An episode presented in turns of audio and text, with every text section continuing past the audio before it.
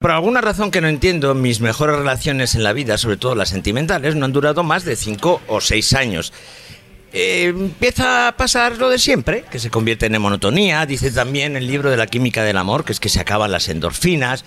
También vienen pues los problemas cotidianos, que si te dejas la crema de los dientes abierta, que si los horarios que llevamos no nos dejan vernos suficiente. Y bueno, todo eso se empieza a convertir en algo monótono, normal, que no quiere decir malo, pero sí que es verdad que esa llama del principio se va apagando y van quedando unas brasas que después yo siempre he intentado mantener. Bueno, pues a Amanece le ha pasado un poquito de lo mismo. Después de seis años, no es que no estemos activos, nos seguimos queriendo mucho, nos seguimos llevando bien, pero por razones ajenas a nosotros, esa llama inicial ha ido bajando y se ha ido convirtiendo todo un poco más tranquilo, más monótono, más normal. Y los horarios, efectivamente, los horarios y la cantidad de gente que estamos en este podcast nos impiden quedar con asiduidad y sobre todo el tener que reformar el podcast un poquillo para que no sea siempre lo mismo, para que tú tampoco notes esa monotonía de que está ocurriendo lo mismo. Y como eso lleva un esfuerzo que ahora no estamos en condiciones de hacer, especialmente yo que necesito una temporada de descanso, pues vamos a pausar el podcast. Porque la llama igual se ha apagado pero los rescoldos siguen vivos y no sabemos en qué momento cualquiera de nosotros le puede pegar fuego. Para eso vamos a dejar nuestro chat como siempre abierto. Nos vamos a ver como siempre en este mismo sitio en el que estamos ahora, nuestro punto de salida y nuestro punto de llegada. El Café Astoria. Y ya sabéis, seguiremos estando locos, pero no estamos solos.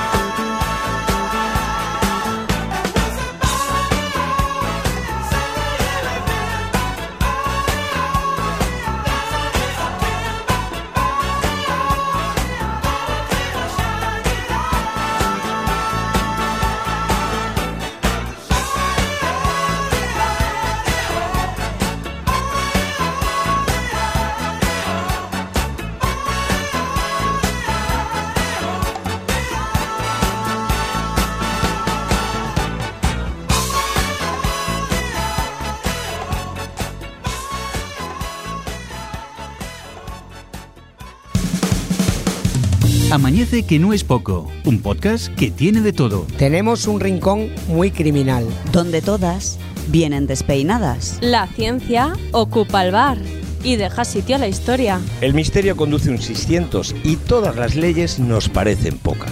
Las opiniones a miles, como las cervezas, el cine y las recomendaciones. Todas las respuestas en Amañece, que no es poco. Un programa natural como la cocaína. Encuéntranos en amañece.es. Pues despertamos a un nuevo amanece y como ya decimos, un amanece que tiene carácter de último o de penúltimo, porque ya sabéis que nunca se debe tomar la última, siempre debe ser la penúltima. Y nos hemos reunido hoy que es 31 de diciembre del 2018, el último día del año, todos los integrantes que hemos podido y que hemos estado o estábamos y a lo mejor estaremos en este podcast. Voy a empezar a nombrar a gente a partir de mi derecha y voy a empezar con el inefable, el imprescindible, el inacabable, el inaguantable Diego Manzanares. ¿Qué tal, Paco? Eh, yo encantado de estar aquí en este penúltimo programa, ¿no? Vamos a decir. Penúltimo, sí. En este penúltimo programa, ya que aquí han quedado las brasas todavía calientes. Bueno, tú eres un bastante brasas, o sea me que parecía a mí que no había hecho la tontería de para brasas tú. tú eres bastante brasas, así que tú y además siempre estás caliente, por tanto esto siempre quedará ahí. Encantado de estar aquí contigo como siempre, Paco. Y luego tenemos a alguien que lleva unos tiempos sin venir, pero que siempre ha estado en nuestro espíritu amañecero. Daniel Calavera. Buenos días, Paco, y buenos días a todos. ¿Qué tal? ¿Qué tal ha ido esta temporada? Que es que ve mucho cine, Dani, y hay haces críticas. Dinos dónde podemos leer tus críticas, porque estás haciendo críticas en un periódico. Ajá, pero no leer. Ver. Ver, Son ah. videocríticas en la página web de, de Heraldo. Pues nos perdéis las críticas de. Dani para saber si no debéis ir a una película y si la recomienda Dani, pues a lo mejor no debéis ir. Bueno, a lo mejor sí, ¿eh? Vete tú a saber. ¿eh? Es que le gusta a Ted. Pues sí, que coño, a mí, oye, claro que sí. Te, Seth MacFarlane, Ya sabes que me mola. Bueno, seguimos por aquí. Tenemos a Andrés. Buenas tardes, Andrés G. Mendoza. Buenos días. Ay, buenos días, es verdad, es verdad. ¿Cómo está con la Eh, un placer venir aquí al. Yo diría. A mí me gustaría pensar que es el antepenúltimo, oye, que. Pues vamos a vamos dejarlo a ir para como- atrás cada vez más. Como el antepenúltimo. y tenemos, como no, a Pepa Pum. Buenas, buenas, buenos días. Ibas a decir otra buenos vez buenas días, otra vez tardes, buenas tardes. Sí, Se me va a la cabeza que estoy mayor ya. Pues buenos días, como siempre un gusto estar aquí con vosotros y yo pues como Andrés espero que sea el antepenúltimo, ¿vale? Yo creo que, bueno, hay muchas posibilidades de que en algún momento alguien vuelva a prender esa, esa llama. Estoy seguro de que sí. De momento eh, yo lo entiendo como un parón y aquí todo el mundo tiene una cerilla que en cualquier momento no tiene más que darle fuego. ¿Y Sabina Hernández? Muy Hola. buenos días. Hola Paco, hola a todos, ¿qué tal estáis? ¿Tú qué tal? Bien, ¿cómo, cómo ves esto de, de hacer esta pausa ahora? Bueno, eh, yo la verdad es que estoy, estoy muy emocionada con este podcast. Llevamos mucho sin grabar, eh, así que nada, nos hemos juntado tiempo después en un momento muy especial para, para grabar el que no, no quiero pensar, pero sí lo he estado pensando en todo momento que pueda ser nuestro último podcast. No quiero, no quiero ponerme emotiva. Pero, pero bueno, aquí estamos y eso me está haciendo muy feliz. He estado, he estado muy feliz con la perspectiva de estar aquí hoy. Claro que sí, porque lo que es importante sobre todo es el momento. Y tenemos otro inevitable de este podcast, el pesado de los podcasts. José Antonio Algarra, Juchu, buenos días. Hola, buenos días. Pues nada, aquí en el consulado, que esto es mi casa, en la historia es mi casa, luego a rato voy a dormir a la otra. Sí, esto, es, y, esto será el consulado y tu casa Estudios Algarra. y nada, muy feliz. mm, Hacía días que no estábamos tantísima gente, con muchas ganas. Esto sé que solamente es una pausa, porque yo voy a seguir siendo oyente mucho tiempo. Y claro, los oyentes necesitamos material, Paco, no me puedes dejar abandonado. Algo haremos. Algo haremos, ¿verdad? Pues nada. Y tenemos también, como no, con nosotros al cerebro del podcast, Beatriz Sainz Holandía. Se termina el puto podcast y no ha sido capaz este hombre de llamarme por mi nombre. La culpa es mía por no ponerme una etiqueta aquí en la frente con Por mi no nombre. ponerte chula, por no ponerte chula. Yo te lo, te lo agradezco muchísimo que me cambies el nombre. Hombre, es que una yo ya, que me una vez que te lo he ilusión. cambiado, al final vas a tener que decir Sainz porque no lo voy a cambiar. Pues nada, Lo voy a reblar. pondré, seguiré poniendo ese punto y así ya está, manteniendo el misterio. Estoy muy contenta de estar grabando otro podcast más, que como todos habéis dicho, yo creo que no va a ser el último y bueno, lo haremos una pausa más larga de lo normal, pero volveremos. Yo creo que sí. Y tenemos, como no, aquí, como siempre, con el ordenador, la mesa de mezclas, los auriculares, concentradísimo, el señor de las verdades científicas y claras. Javier Martínez, buenos días. ¿Qué tal, Paco? Y un saludo a todos. La verdad es que, pues bueno, vosotros me descubristeis el podcast. Este podcast fue mi primero, yo no he grabado ningún otro. Y la verdad es que quiero acordarme de todos esos podcasts paralelos que aquí eh, se han generado a raíz de este, de, de este germen. Quiero acordarme de, acordarme de Sarmó en Plató, quiero acordarme de Rincón Criminal, de Juchu, eh, Solo de Noche. Solo de noche. Y tantos otros, y tantos otros. Inmo Podcast, es que es un, es un no parar. Esto, esto es una, una semilla que florece. Bueno, y tenemos a alguien muy especial que se nos había ido en Madrid, está siempre viajando. Está con nosotros la señora. Buenos días, don Juan Ortega. Buenos días, buenos días, buenos días. Eh, bueno, para mí es haber, haber, podido venir hoy aquí este día. eh, que, que es verdad que estando ahora mismo fuera de, de donde residís eh, casi, casi todas habitualmente ahora mismo, que es en, en Zaragoza, pues es un, ha sido un, una, una suerte. Para mí es un privilegio estar, estar aquí hoy, eh, porque bueno, pues las veces que he podido venir que, que aquel día de improviso pues eh, me acerqué a los no sé cómo los habéis llamado los uh, Huchu Broadcast Studios o algo así Sí, está bien, El, consulado, el consulado. Donde- Estudio, estudio Salgarra. ahí es ahí es donde donde pronuncié mi primera y única verdad que he dicho aquí que era que las cosas no son lo que parecen y, y donde ese día me presenté como la señora y bueno pues eh, desde aquel aquella horrible ocurrencia, pues alguna otra vez pude, pude estar eh, en, estos, en estos micros, la verdad es que mucho, muchas menos que las que os he escuchado y, y bueno, pues eso para mí es un honor, un honor estar hoy aquí y bueno, pues supongo que luego, luego, luego habrá tiempo de, de dejar tanta emotividad y de hablar de, de futuros y de... todo un poco. Y yo voy a intentar recordar sin olvidarme de las personas que han pasado por este podcast, que algunas no están, fundamentalmente de Edna Romero, que empezó con nosotros este podcast grabando desnuda. Y eso yo sé que a algunos no se le va a olvidar jamás.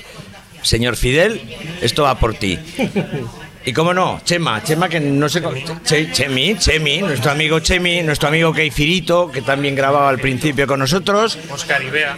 Oscar y Bea, Daniel Roca, por supuesto, que va a intentar mandarnos un audio. Nuestra última incorporación, que fue Daniel Aragay, David Tapia. Y fijaros, se ha pasado gente por aquí. ¿Y algo más me deja? Aitor, Aitor, que también sección. hizo una sección. Merche, que nos hizo Merche. las portadas. Y Jaime a Ángel que tenemos Pardos. siempre a nuestro lado, ahí dándonos la puta brasa, que no nos deja nunca tranquilos, que es Xcar. Xcar, que no va a hablar porque está haciendo un teatrillo de esta reunión. Va a pasar. a Ay, perdón, y nos falta Jaime. Jaime. Jolín. Y Aragay. Daniel Aragay, yo creo que lo he nombrado. Lo que- nombrado, Jaime nombrado. iba a venir Jaime al final. Bueno, pues Jaime también, que estuvo con nosotros eh, desde el primer año. se habrá ido con el Paco, se habrá ido con el 600 del milenio, ¿cómo era eso? Del milenio del sistencio del misterio. El sextercio del milenio del Es que misterio. Bueno, entonces este podcast va a ser hoy muy sencillo. Vamos a... Lógicamente nos parecía además que era un buen punto para hacer una pequeña pausa porque se ha estrenado la segunda parte de la película que hace honor al nombre de este podcast, que es Amanece que no es poco y se ha estrenado pues tiempo después. Y vamos a hacer una pequeña tertulia sobre al- qué nos ha parecido esta película. La hemos visto casi todos, algunos no la han visto así, que se callen y se jodan, y que se aguanten spoiler porque... ¡Kikiriki! Spoiler, spoiler, spoiler, spoiler, spoiler, spoilers. Tampoco hay muchos spoilers, ¿no? De la película esta. Ah, bueno, y acordarnos de Balvin también, ¿eh? Ah, Carlos Balbín, por favor, Carlos Balbín, que no está hoy aquí con nosotros. la, Dios la mío. barriga del podcast. No estamos todos, faltan los gordos.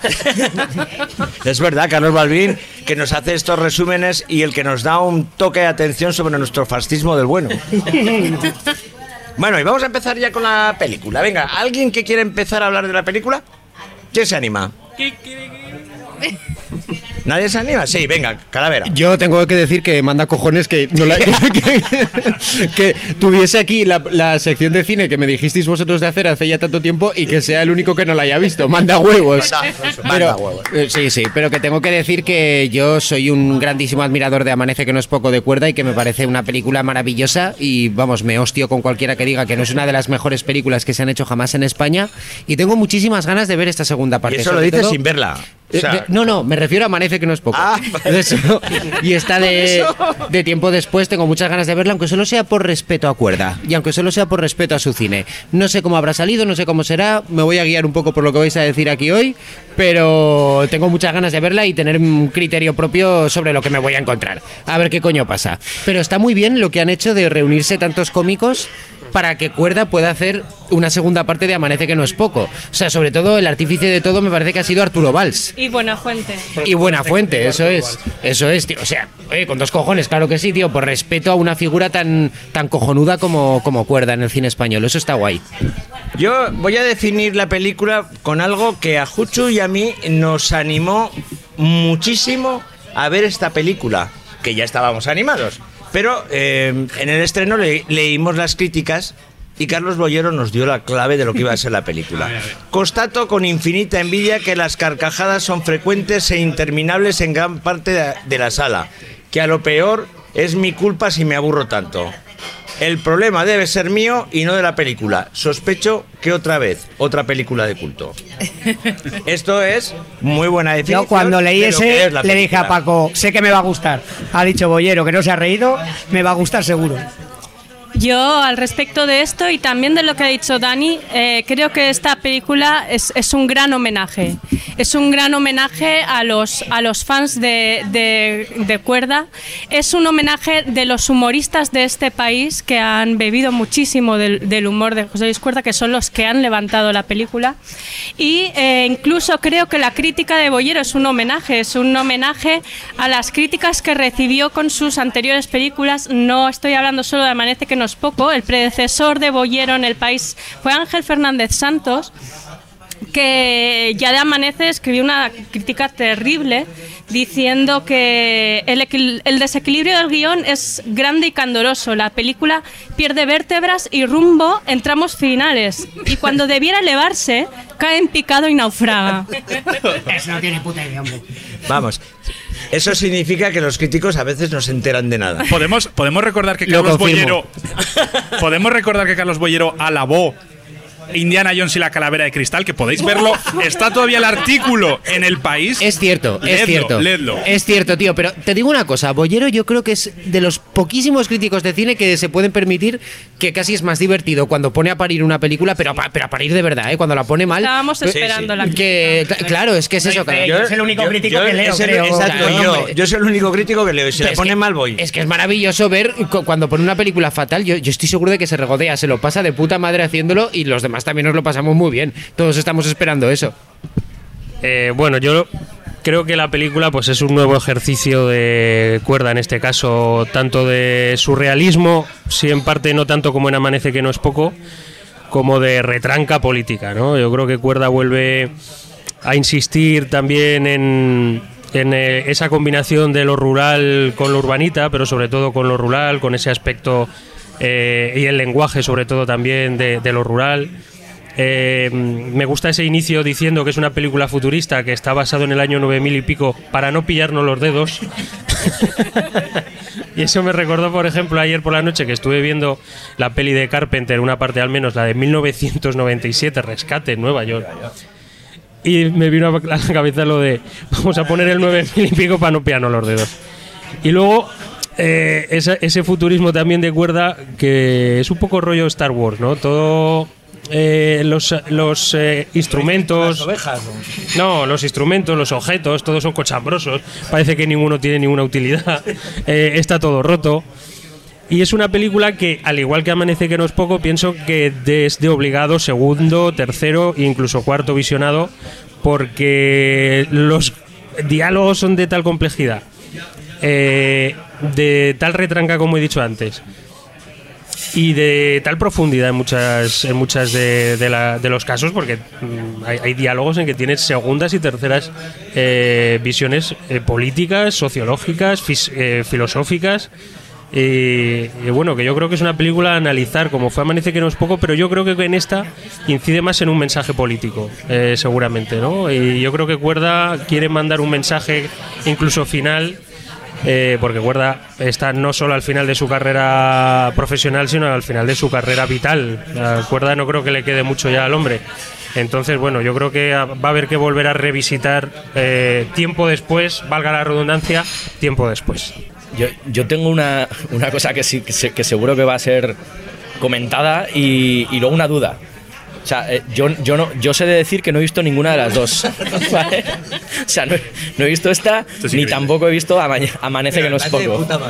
No, no la he visto, no la he visto, no, no la, no la he visto y no, ha- y no ha sido deliberado. O sea, no, no ha sido porque no haya querido verla y tal, sino porque no se ha cruzado todavía en mi vida, ¿no? Eh, sí que recuerdo una película que no sé si es, no sé de quién es, que yo la confundí en su día y pensaba que era Amanece que no es poco. eh, y digo, "Bueno, pues está bien, pero no es para tanto. A ver. Que era así en el cielo como en la tierra. Es que decís, es que decís, decís que tiempo después es la segunda parte, pero yo creo que es la tercera. Bueno, es yo- una trilogía. Esa, esa sí la vi, esa sí la vi y, y me, y me hizo mucha gracia y tal. eh, Luis Tiges y, y bueno, y ciertas cosas que salían ahí. Y luego la duda que tengo de- del, del- bueno, pues del Lego, como digo, que no ha visto ninguna de las dos, es que el otro día sí que leí una sinopsis con lo acertado o desacertada que pueda ser eh, las, las cinco o seis líneas de quien haya escrito la sinopsis que se le ha podido ocurrir eh, hacerla bien o hacerla regular o mal. Entonces leí cuatro cosas de la película, de esta de, de, de la nueva, de la de tiemp- un tiempo después se llama, vale, tiempo después de esta, que me recordaron en alguna medida, en un poco algún argumento me recordó a Delicatessen, a- al rollo de un- una especie de espacio ahí medio apocalíptico, una casa aislada, no sé, pero eh, esa, esa era la duda. Bueno, ¿Quién me iba a yo me, me alegra que hayáis mencionado esta película de Así en el cielo como en la tierra, porque creo, creo que estamos descontextualizando muchísimo a cuerda cuando estamos hablando de que esto es la secuela de Amanece que no es poco. Eh, yo, es más, eh, creo que es to- ha, ha caracterizado todo el cine de cuerda que lleva 25 años sin hacer una película, de hecho la anterior es Así en el cielo como en la tierra, que es del 95. Y eh, casi podríamos hablar de una tetralogía, porque la primera de todas, la que comenzó eh, lo que se ha dado en llamar el surrealismo, el surrealismo rural de cuerda, fue el bosque animado. No sé si alguien de aquí en la mesa la ha visto. Es una maravilla.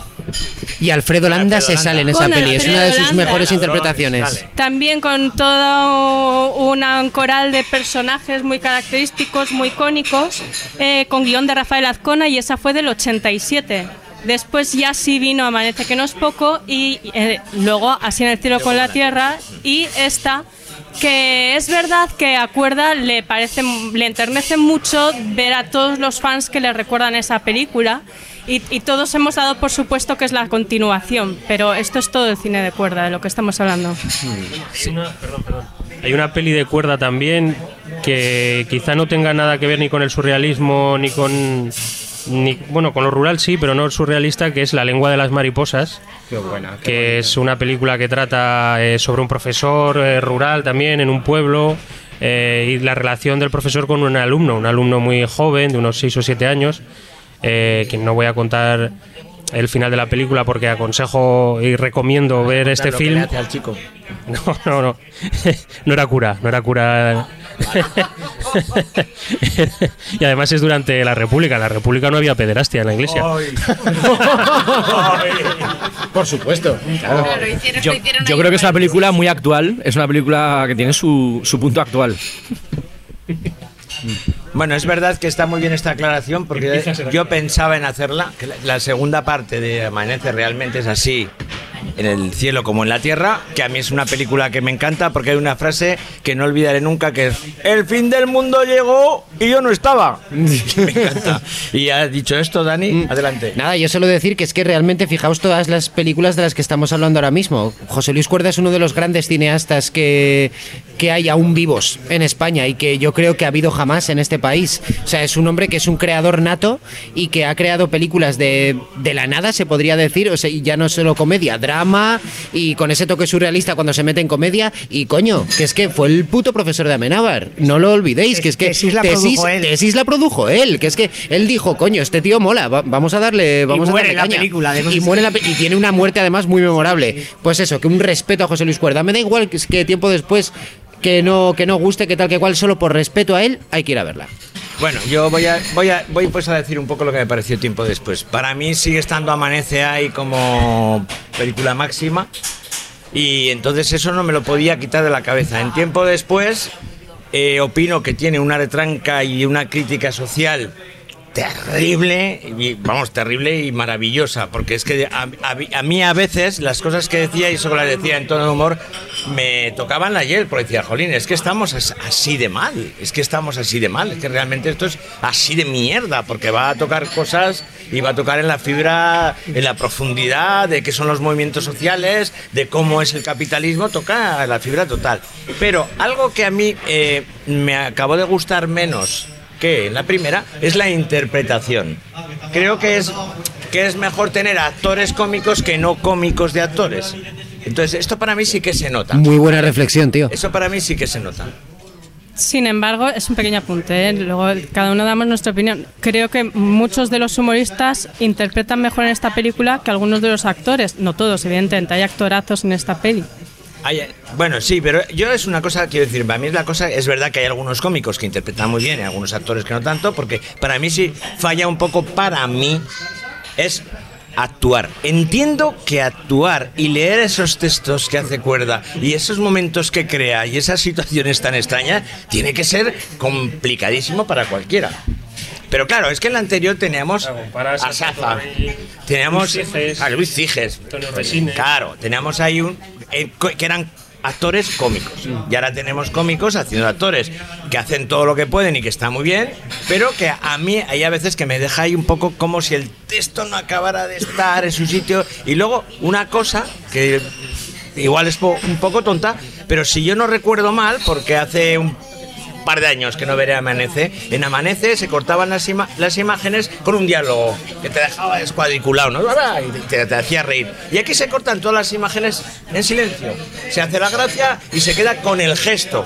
Y claro, a mí me parecía que no es muy adecuado quedarte con el gesto de personas que no son actores, actores. Pero fuera de eso, sí que hay muy buenas interpretaciones. El cura es maravillosa, la interpretación que hace el cura es Antonio de la Torre maravilloso y, Y, y el- además tiene dos puntos, o sea que Sí, sí, sale muy poco. Sale dos es veces, definitivo. pero las dos veces que sale el tío rompe la pana. Y el guardia civil, ¿cómo se llama el guardia civil? De guillotina, guillotina. De guillotina, Reyán, guillotina, guillotina. Reyán, el nombre no lo sé. Miguel Reyán. Eso, que yo con los nombres soy malísimo. Está bien. Y fuera de eso, la película hay que verla y hay que verla una, dos y tres veces porque los diálogos son, bueno, los diálogos son para oírlos, porque no hay quien pueda...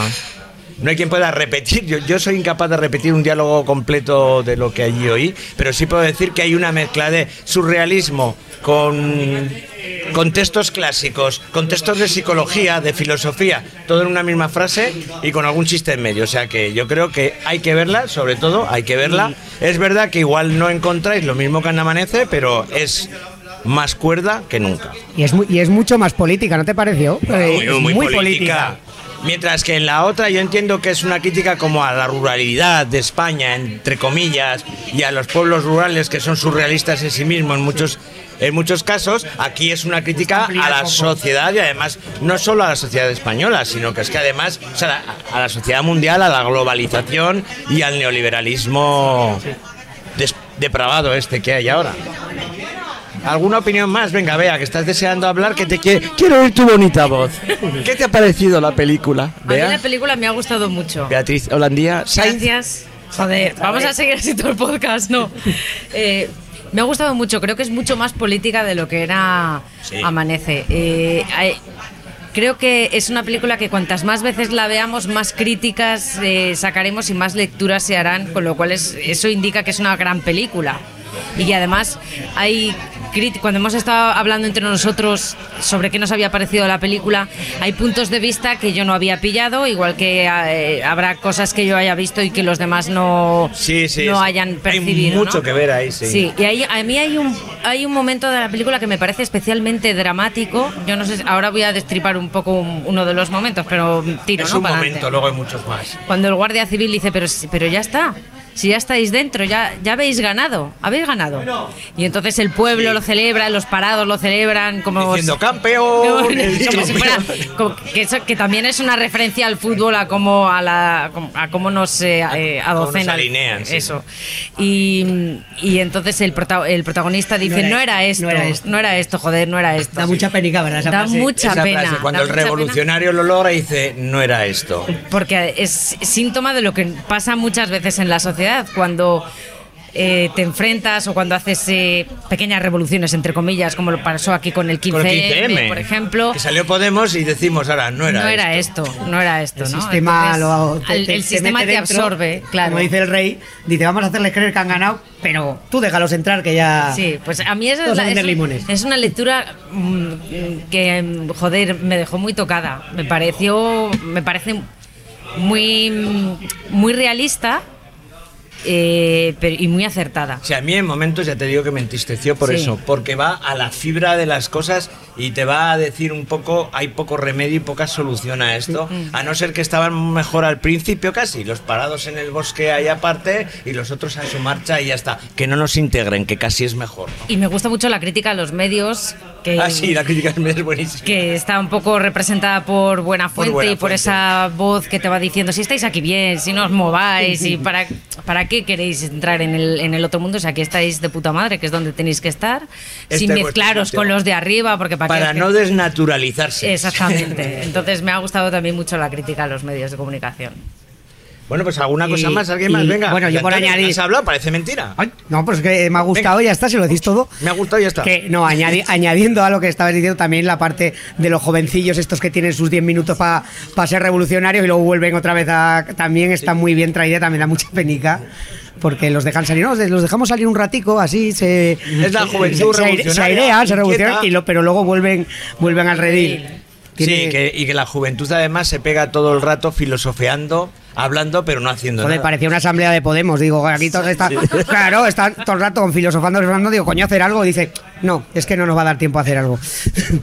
no, que joder, que es, es verdad. Y luego yo también creo que hay, eh, hay elementos representativos de lo que significan los diferentes poderes, ¿no? Porque tenemos al alcalde, que sería un poco el poder democrático, tenemos a los militares, que sería el, a la fuerza, ¿no? El, bueno, sí, el- el está poder la- coercitivo. la Armada, eh, la y luego tenemos al rey de bastos, interpretado mm, magníficamente por Gabino Diego, que continúa con su acento americano de Amanece que no es poco, aunque no es el mismo personaje, Es verdad. pero eso está muy bien. No me había fijado. Que, eh, en mi opinión, yo creo y que... la re- fuerza y la política local, la, política, o sea, bueno... la policía local, Ah, bueno, está la policía local, la, la policía municipal mundial, principal mundial. la PMM, representados por Raúl Cimas y Joaquín Reyes. Hombre, y los picoletos, todo por la patria universal. Los picoletos. Y luego está el rey de bastos, que está por encima de todos ellos, que es un poco como eh, la, la representati- la representación del neoliberalismo, ¿no? Está el- los mercados, el poder económico. El que tiene la ul- Claro.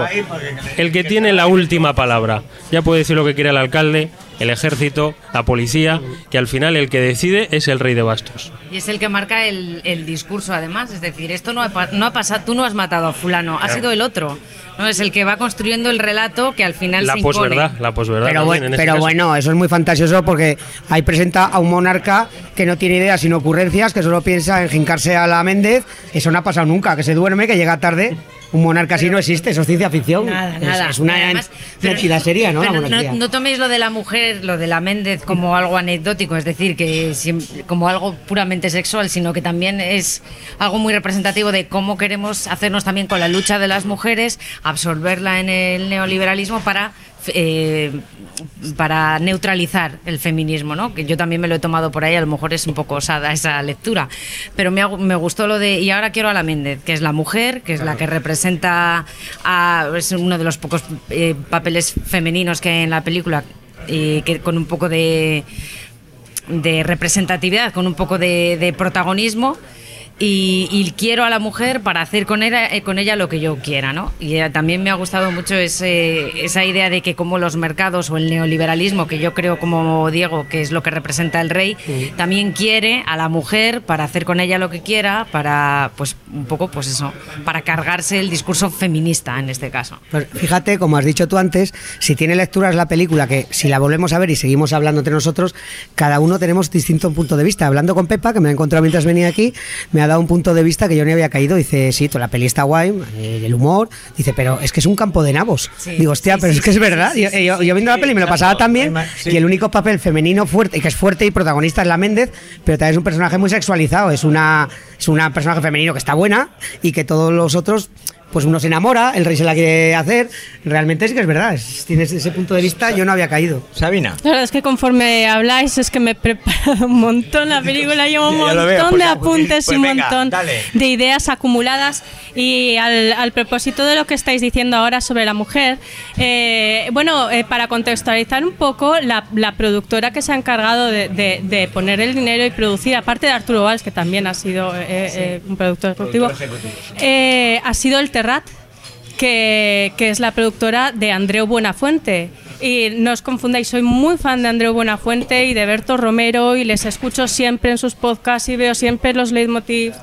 Pero es verdad que eh, ha creado una especie de panteón de humoristas, está apoyando muchísimo el humor en España, pero ha creado una especie de panteón de humoristas en la, que, son todos hombres, que son todos hombres. Fue muy criticado el año pasado eh, cuando volvían a estrenar las nuevas temporadas de todos los programas que estaban haciendo en el Canal Cero, porque era una especie de vídeo navideño en el que venían todos los humoristas a casa de Andreu. Y salvo, salvo Silvia Abril, que es, eh, que es mujer de Andreu y, y que, y que es, es un- una mujer muy grande, eh, eran todos hombres. Y eso ha sido criticado. Ojo, no estamos denostando a los, a los humoristas, pero es verdad que hay muchas mujeres eh, en, el, mu- en el en humor en España que yo ahora mismo no sabría decir nombres tampoco. Están muy presentes en YouTube, están muy presentes en Twitter, son muy divertidas, pero no se les está dando ese apoyo que ahora se les está dando y que están ganando muchísimo dinero grandes productoras, como siempre ha ocurrido, porque no nos olvidemos también de José Luis Moreno, por ejemplo, en, en- este país. Y en muchos otros ocurre casualmente que los humoristas llegan a acumular muchísimo poder en los medios. Medios. Y entonces, pues es, es un poco el ejemplo. De hecho, y al respecto, también quería mencionar que, bueno, mm, no sé si, si es algo eh, tan conocido, pero Cuerda llevaba mucho tiempo con este guion a vueltas y queriendo rodar esta película. Llevaba muchas décadas sin rodar una película y al final, como no conseguía financiación, pues la noveló y la publicó en una novela y fue al programa de Andreu Buenafuente que entonces emitía, no sé si Antena 3 o la Sexta, era Grupo A3 Media, eh, a presentar su libro tiempo después. A Buenafuente le encantó, le gustó tantísimo que hizo que todos sus colaboradores representaran eh, diversas escenas eh, de- del libro incluso. Y ahí vemos a Berto también presente. Entonces, pues, eh, eh, perdón, em, un poquito al hilo. Así, ahí es cuando me di cuenta que del libro a la película que se ha rodado hoy, ha habido, eh, se ha pulido muchísimo para actualizarse, sobre todo con el tema del género, con el tema de la mujer. Eh, queriendo leer críticas, busqué críticas de Foro Coches. Ah, muy bien. No hay que darles mucha voz, pero tampoco hay, que ignorar, hay que ignorar que están ahí. Claro que no. Entonces, eh, la, bueno, las, todos fueron críticas, no, no leí a nadie que le gustara, solamente vi dos hilos. La tachan de basura, de rojería extremo, humor casposo, aires de grandeza, bodrio español, que me llamó mucho la atención. Ellos Es- que es son que- tan españolistas. Es que es una redundancia, no digas eso. hombre. Pero hubo uno que me hizo mucha gracia que dijo, además eh, le han metido esto nuevo del feminismo porque Ana Méndez era secretaria en la novela y ahora es jefa de gabinete por estas mierdas del feminismo. Y es verdad que a raíz de lo que vi que se interpretaba, no he leído la novela, se ha controlado mucho muchas cuestiones que se tratan en la novela. Por ejemplo, cuando va a la guerra, la primera persona que empieza a decir, no, no puedo ir a la guerra porque mira, lleva mucho tiempo viudo, me rejunté con una mujer y ahora pues quiero estar con ella. En la novela es, y ahora es que si me voy a la guerra se pondrá a follar con todo el mundo. la Méndez es verdad que era secretaria. Eh, Bueno, yo vi, yo vi, yo vi también una crítica. Quiero decir, salen dos tipos, dos estereotipos de mujer dentro de lo que es la ciudad mundial. Y los dos estereotipos que salen son la mujer del alcalde, que es la mujer que está en casa, Que que, es le prepara la criticadísima comida, la es- novela. claro, claro, porque es la, la mujer estereotipo de toda la vida. Y por otro lado, la Méndez, que es la mujer que crece, es como si hubiera dos tipos prefijados, ya no necesitarán más. Y en ese sitio, con, con tener una arriba, ya está todo dicho. Después sale en la ciudad una embarazada, que es la excusa para no ir a la guerra. Ya no hay más. Pero si te fijas en el poblado, hay mucho. Y una monja cachonda, eso es cierto. Y en el poblado sí hay muchas mujeres, solo que tampoco tienen relevancia, pero hay muchas mujeres. Mientras que en las escenas prácticamente que salen en, el edificio mundial son todo hombres, exceptuando escenas muy concretas donde salen tres estereotipos. La monja, la mujer, por decirlo de toda la vida, y la mujer actual, que es además la que de alguna manera eh, al alcalde le manda. Sin embargo, sigue siendo una representación de la Sí, sociedad, sí, del claro, papel de la mujer en altos cargos. Por eso te digo que yo lo vi también como una crítica y como un, como un Porque toque más de eh, eso, atención. eso yo creo que, se- que, que es, a mí me parece extraordinario que un hombre de 71 años haya conseguido aprender eso. Y, no sé, es que am- am- yo quiero haceros una pregunta. ¿Esta, ¿Esta película os ha ofendido a alguien? ¿En algún momento algún chiste ha ofendido a alguien? Porque, ojo, Joder, yo siempre he pensado. Es que hoy en día que, que no hay que ofenderse con el humor. Sabina, pesado con lo de los ofendiditos. Los no me ofende- ofendiditos es, es el no nuevo cuñado. Ni esto ni vamos, vamos. a- yo, yo quiero decir, yo creo que el humor puede doler cuando sea, cuando es de, de arriba abajo. Y muchos de estos comediantes, y ya lo decía el gran Bob Pop, estos comediantes profesionales que están trabajando para grandes productoras, igual es que son un poco lloricas si ya la sociedad no les compra tanto el discurso y se lo critica. Pero bueno, eh, Solo, solo quería decir que es verdad que reparte un poco a- a- a- contra todos, pero no es ya un humor de, de abajo arriba. O sea, de, perdón, de arriba abajo. Es eh, sobre todo están metiendo caña Y a mí no me parece que es una película que se pueda ofender nadie, ni, ni por el feminismo, ni Es por que, nada. Es, Es- que, a ver, con la, con la ofensa por humor. y Es estamos hablando de el cuerda del padre porque mas- mató usted a madre. Sí. Porque era muy mala. Es verdad. Yo, Claro, yo, es yo- que con el humor no me ofendo nunca. Yo- mira, esto sería otro debate, Sí, porque yo, sí. eh, desde luego, yo eh, quizá he crecido con una permisividad total hacia las cosas que son, hacia, hacia el arte fundamentalmente, ya sea humor, literatura, música, eh, un- o pintura, me da igual. Lo que he visto no me ha gustado, no me ha gustado. O me ha ofendido y me ha molestado, pero no por eso he reclamado al artista que lo quitara. O sea, quiero decir, una cosa es que no te guste y otra cosa es que no pueda hacerlo. No- no- si lo que defendemos son las libertades, pues la gente tiene libertad de expresarse. Hombre, si te amenaza de muerte, ¿vale?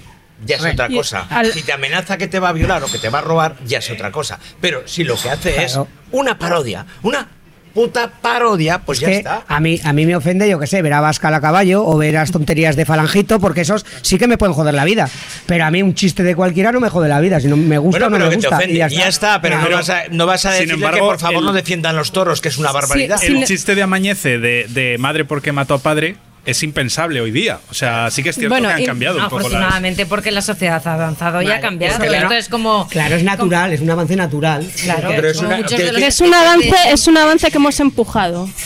Sí, sí, sí, sí, sí. Es No como es los sketches de, de martes y 13. Hay muchos que hoy en día pues no los harían. Pero no por Exactamente. nada, sino porque ya no haría gracia Pero- a una y porque mujer. la "Me- sociedad, mi marido me pega. la sociedad ya no lo compra y Claro. porque la sociedad también tiene derecho a crítica, porque al fin y al cabo, el, si el humor está haciendo crítica a la sociedad, ¿por qué la sociedad no puede hacer crítica de un humor que sea crítica a sí misma?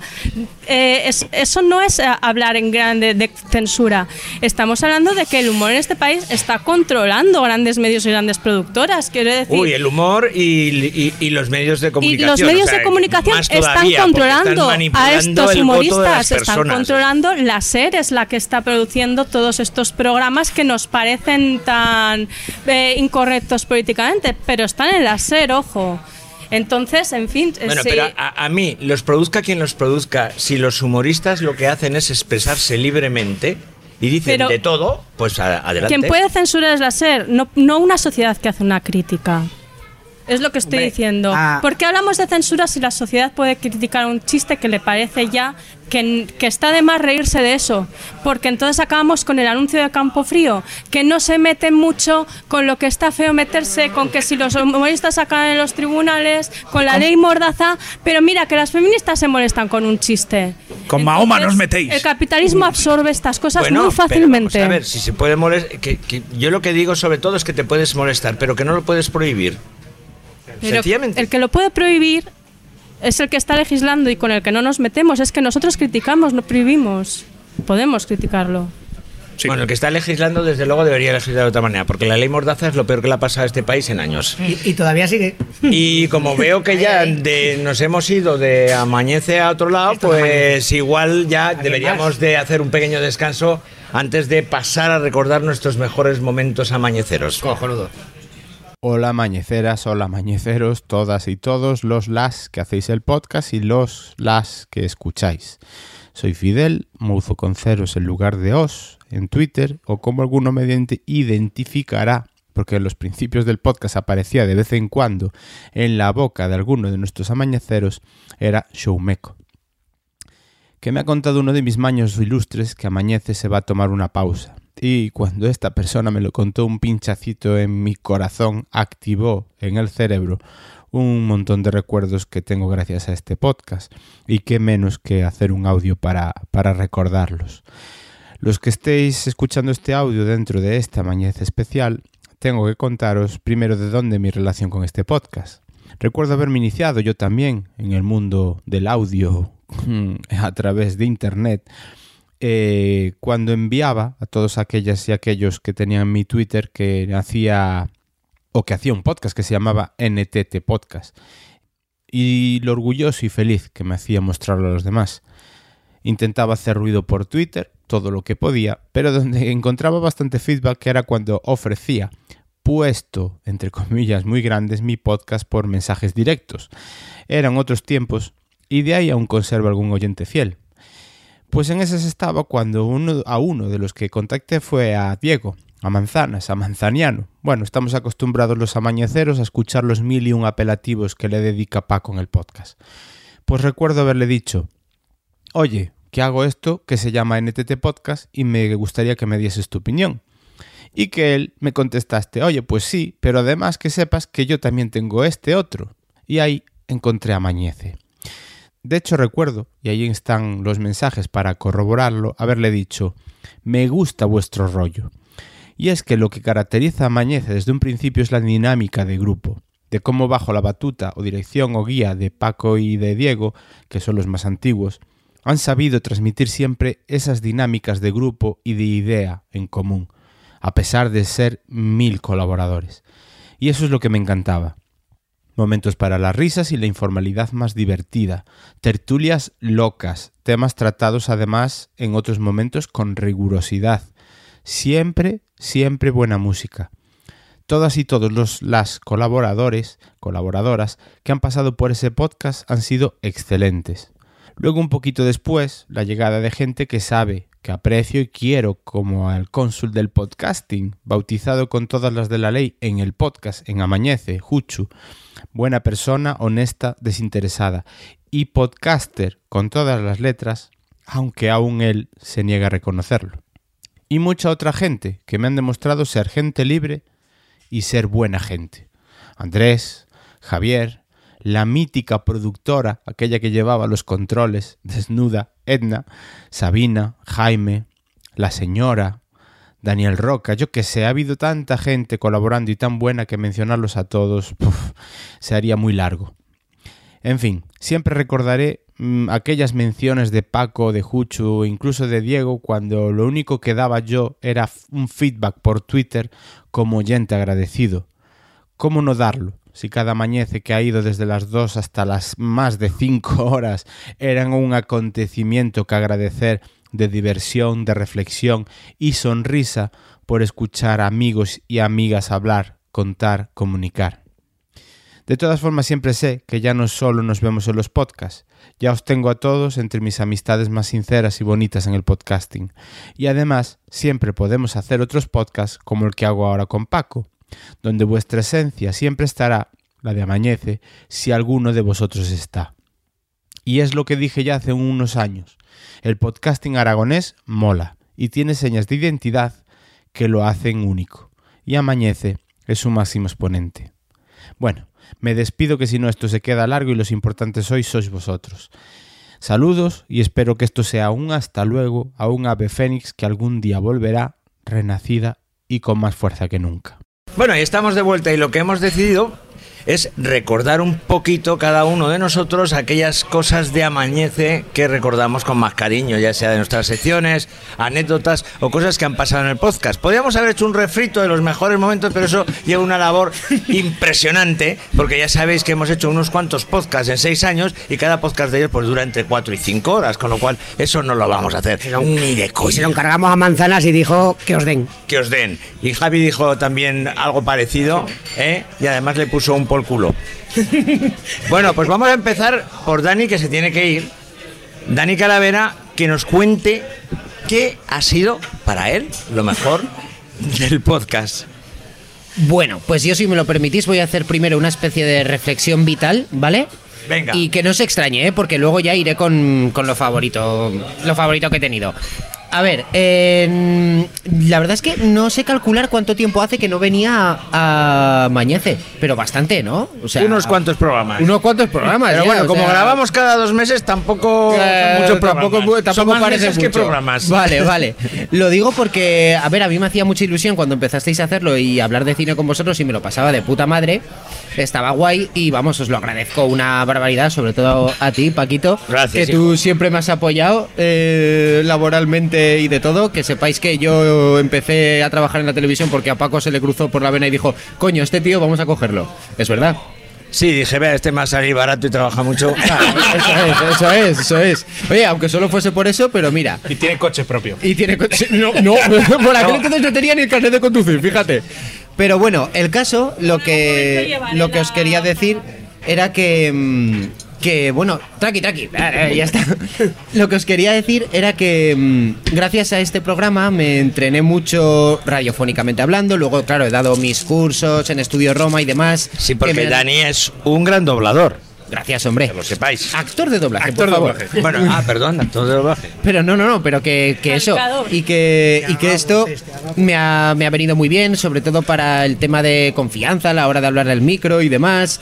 Y estoy ahora mismo muy, muy orgulloso y muy ilusionado con la sección de cine que tengo en Heraldo desde hace un par de años, eh, que son vídeos. Que no, no, no críticas escritas, son vídeos, ya sé, ya sé que no los veis. De hecho, Diego Manzanares un día por la calle me dijo antes muerto que ver una de tus críticas. Muta- mutante hijo de puta. No, hombre, ya, ya, ya. ya, que- que la- es, es tocar los huevos, ya lo saben ellos. Pero el caso es que yo creo que me gusta tanto hacer lo que hago porque cuando estoy yo solo estoy muy cómodo.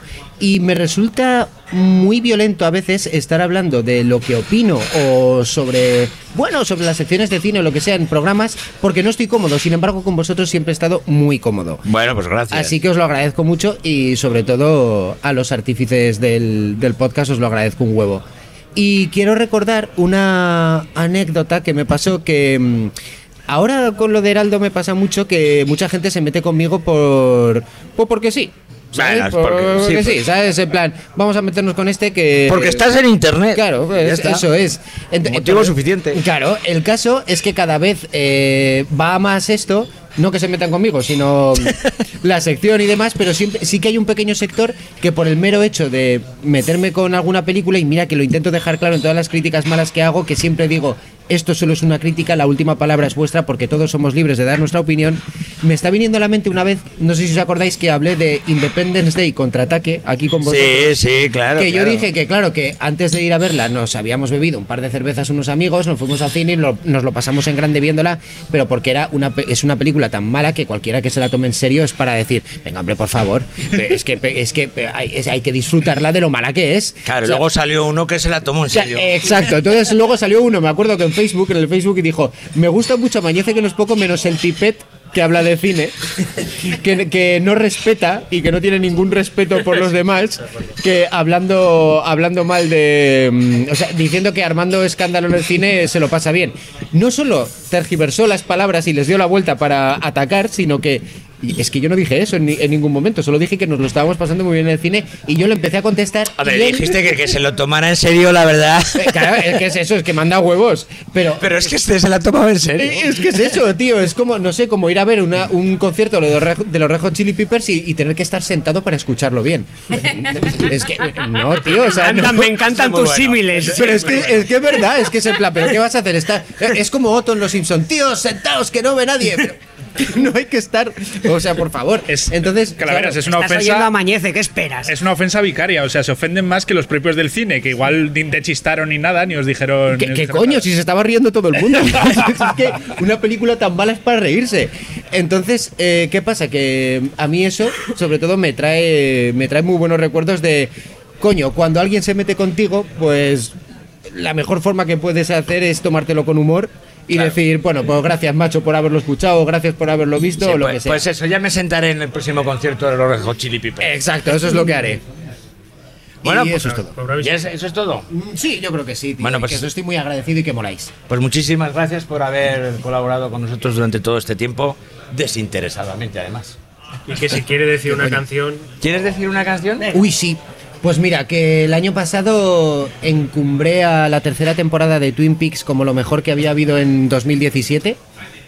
Es porque Incluso no tenéis por- que hacer caso a este chaval. Ve- ¿Veis? Es que es eso, tío. Es que, es eso. tienes criterio. Qué ¿eh? vergüenza, pero ninguno alguno. viene aquí a contar su mierda. Venga, ¿qué coño? Ay, sí, sí, eso, eso. Que cuando empezamos. de- como decías, a ver, Daniel Calavera, que nos va, nos va a hablar de sus mierdas. Además, te recreabas en mierdas. Estaba de puta madre. Sí, a mí también me decía, calla ya, deja de hablar de Eh, tus mierdas. venga, ya va. Venga, haz viejo, una lista de mierda, cabrón. Pero, por favor, di mutante hijo de puta, que lo estoy esperando. Mutante hijo de puta. Ahí está.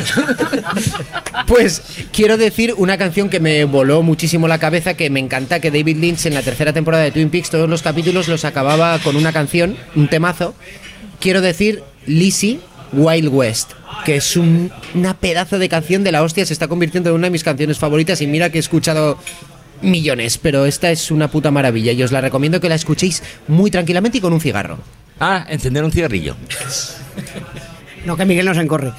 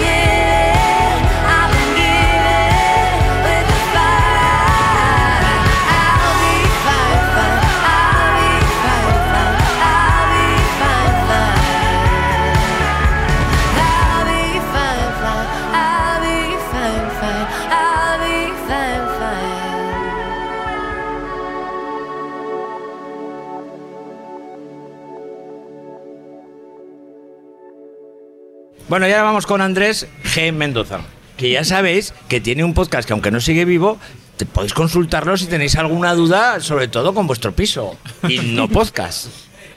Andrés, cuéntanos. Pues nada. ¿Qué es lo que recuerdas de estos seis Sobre años todo de podcast? agradecer muchísimo que, que pudiera pertenecer a esta gran familia que hemos hecho. Eh, que yo creo que ninguno de nosotros somos los mismos que cuando empezamos, que hemos aprendido muchísimo todos los unos de los otros. Y que si hay que destacar algo, al final todos vamos a destacar muchas secciones y risas y cosas que hemos contado alguno de nosotros. A mí me ha gustado especialmente las entrevistas de gente de fuera que hemos traído al podcast. Hemos tenido buenas entrevistas, sí. Sí, y me he apuntado unas cuantas porque seguro que me olvido alguna. Pero, por ejemplo, Carlos Pobes, que es un físico de partículas que estuvo trabajando en la Antártida, encantador. que nos Que contó buscaba neutrinos, ¿no? qué, Sí. qué experimentos hacía en la Antártida, que lo grabamos ahí en, en Milcomics. En Milcomic, que le- también vamos a recordar Milcomic, donde hemos Sí. grabado varias veces. Eh, Juan Revenga, que es un dietista que creo que fue aquí mismo. Aquí mismo, en Asturias, sí. Esa grabación, creo que no estuve yo, llegué tarde porque no lo llegué a conocer, pero vamos. Creo que confirmó mi teoría de que la cerveza es buena y saludable, ¿verdad? Sí, con eso tú ya estás contento, sí. Antón Castro, escritor y periodista, que me encantó Planeta. muchísimo ese programa y, Y poder estar Planeta. allí. La verdad que poder conocer a Antón, es que, es, es que fue increíble. Bueno, Antón Castro tuvimos que hacer dos, Dos programas, programas. dos Subió, programas. porque- subió cuatro pisos a mi casa Antón Castro, madre mía. Todavía estoy emocionado. Y nos contó cosas gozada. maravillosas, porque yo creo que es Sí, que. Antón hipnotiza hablando. Luego también me he apuntado aquí a María Lisa del Corazón Verde y de Connie Corleone, que, con la que estuvimos hablando de los grupos y de la situación musical que hay ahora en Zaragoza y en el resto de ciudades, que me encantó esa, esa conversación y todo lo que nos contó. Hombre, y a María Luisa agradecerle que nos ha dejado allí hacer las jornadas del Sí. podcast Ambier, eh, que hemos hecho siempre en su bar, que es el Corazón Verde. A Tuco, Tuco Larraz, Tú que con la también le Raz, entrevistamos. el que y- se hizo cantante para follar. Y también, y también don Alberto, ese hombre Y ese don que Alberto, venía. que no tiene nada que ver con no tiene nada que ver con Tuco, que venía a hablar el sobre facha. Cataluña, Alberto el Facha. Sí, cierto, cierto. Y no sé si os acordáis de alguna entrevista más. Yo no me he apuntado ninguna más. Sí, pero Miguel Lovera, Miguel Lovera. Miguel Lovera. Realizador y director de, de cortos y de documentales. Y, y Alejandro Algarra, que es mi primo, que está por ahí fuera, que nos viene a hablar de muñequitos. es verdad. Y Alejandro Algarra que nos habló de muñequitos y de coleccionismo. Cierto, Correcto. cierto, cierto. Y, y bueno, más que nada, pues eso. eh, que, que me encantó toda esta gente que llegó y que, nada, que ha sido un placer, que, que la amistad que hemos cogido entre nosotros, pues que es muy bonito, que, que espero que eso no se pierda nunca. Y, nuestro está. chat, que está Y siempre rulando, que que huevo, te que hay descuidas veces que- una hora hay 800 mensajes. El Tundra Chat. Y nada, y yo ya nada más. nada. Yo voy a recordar tu sección sobre la gestación subrogada, Mm, que me gustó muchísimo. Te la voy a recordar. Vale, Si te parece bien, ¿eh? pues me parece muy bien. ¿Puedo poner una canción? claro, debes. Bueno, y, Mira, reco- es y de- recordemos Vivienda al Día de Andrés. Vivienda al día, Vivienda que al día. mola- molaba un pegote, Que pero, eso- y- pero no lo escuchaba de Dios. De los, crea- de los creadores de Inmo Podcast. No tenía el tirón. Vivienda al Día. El nombre no tenía el tirón, no tenía el mismo tirón. Y esperamos que continúes esa senda y acabes la trilogía. A mí me da que no. Como cuerda. Pues eso, y. El próximo nada. sobre alquileres. Sí, el próximo, yo qué sé, sobre. El próximo de trasteros que están de moda ahora. De ahí para abajo. Bueno, venga esa canción, Andrés, sí. Pues de un grupo que se llama Clutch, que los escuché en un festival este año y se llama Electric Worry, que tiene un estribillo en español que es muy animado y, y que, que espero que os guste.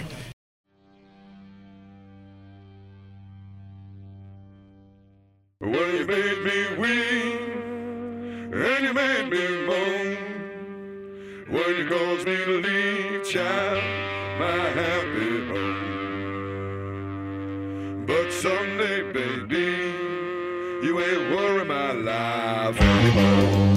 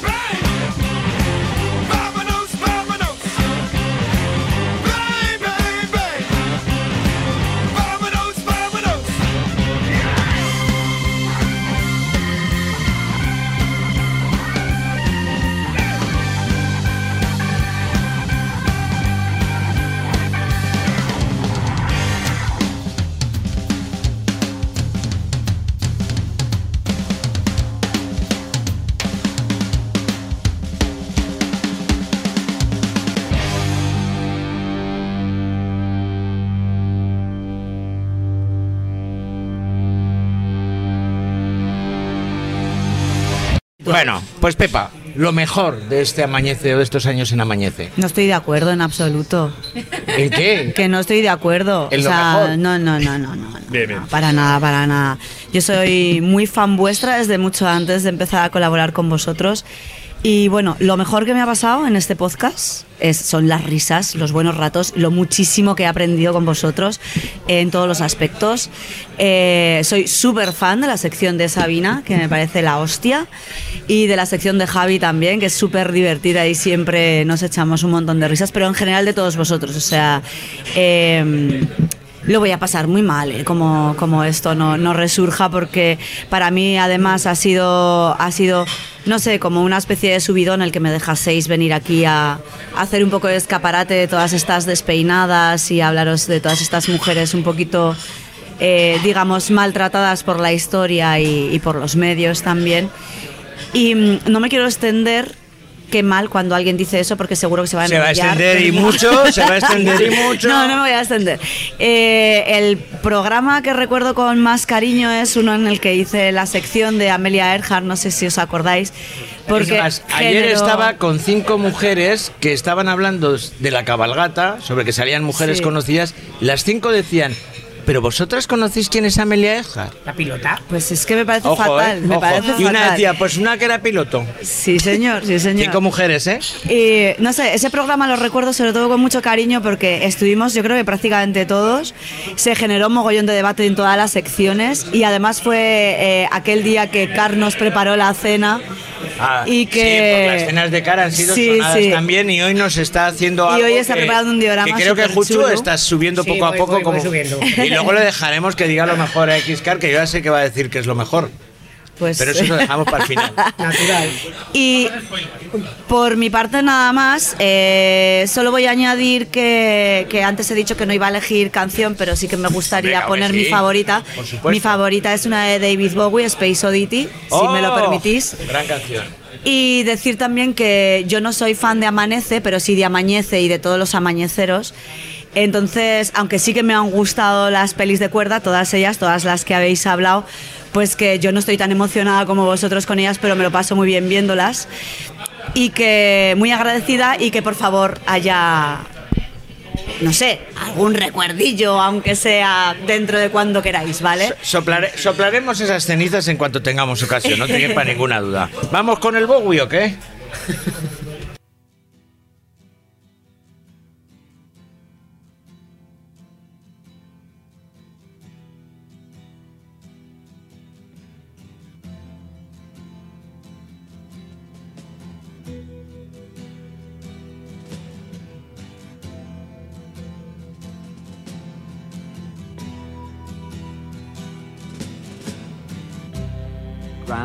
Control to Major Tom.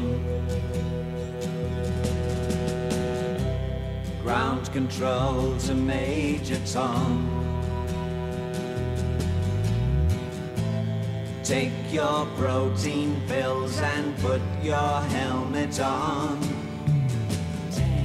Ground control to Major Tom. Seven, six, commencing countdown engines on. Three, two, check ignition and may God's love be with you.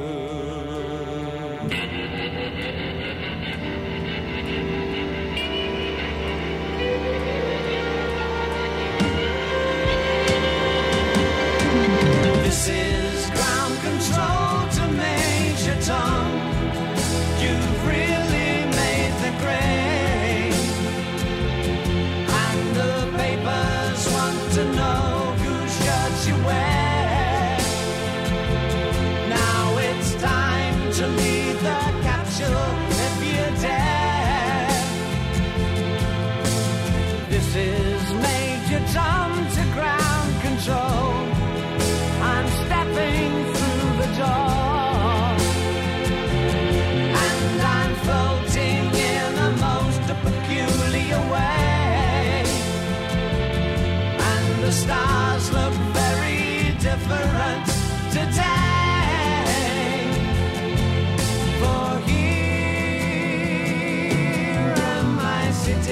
tin can.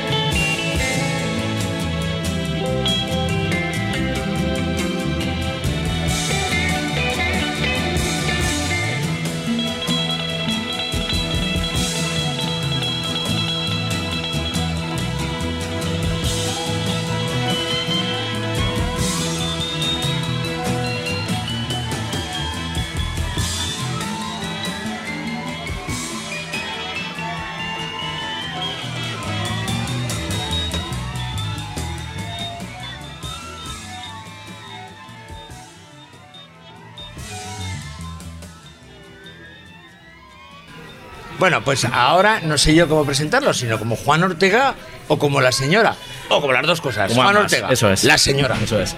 Eh, sí, bueno, pues es, es tan, tan mágico el momento así tan, y tan chulo que, que está creando con, con todo lo que estáis diciendo que, que casi se me olvidan incluso las alusiones así a Podemos que ha podido haber medio, medio, medio, medio entre el desencanto y, y la crítica amiga, no sé, ¿no? Que- que me- pero en fin, eh, yendo a lo importante, ¿no? A ver, no, en serio, yo como ya, como ya he dicho antes, cuando, cuando, cuando me habéis dado la oportunidad de hacer la presentación inicial, que para, que para mí además es eh, noticia estar aquí, porque de las últimas grabaciones me he perdido casi todas por, por, por- por mil razones, entre ellas eh, temas de, de no poder estar en Zaragoza y tal.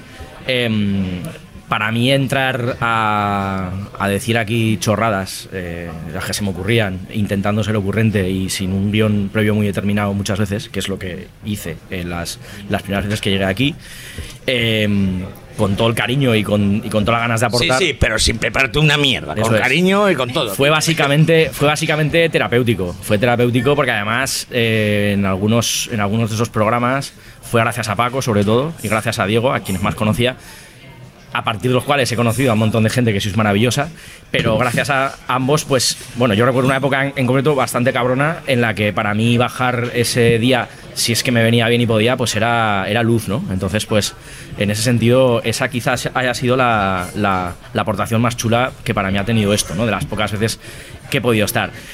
Momentos, eh, por no repetir alguno que ya se ha dicho por ahí de alguna entrevista chula y tal, yo me quedaré con un, con un momento en el que un día a alguien se le ocurrió la idea de que era bueno que hiciéramos recomendaciones. Y yo me empecé a estrujar la cabeza, bueno, a ver qué recomiendo y tal, no sé qué. Eso era desde el principio en el podcast, ¿eh? Ah, sí, vale, bueno, pues nada.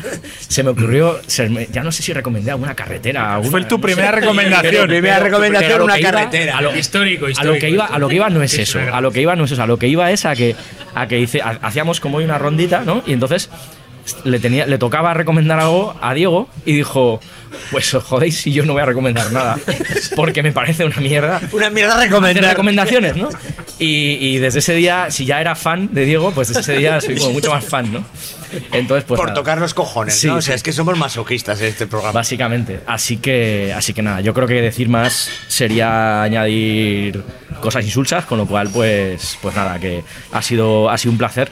Y, y seguro que, las, en, que en los podcasts que vengan, en el mundo de los podcasts que vengan, habrá, habrá ocasión de que nos volvamos o os volváis a juntar, seguro. Así que nada.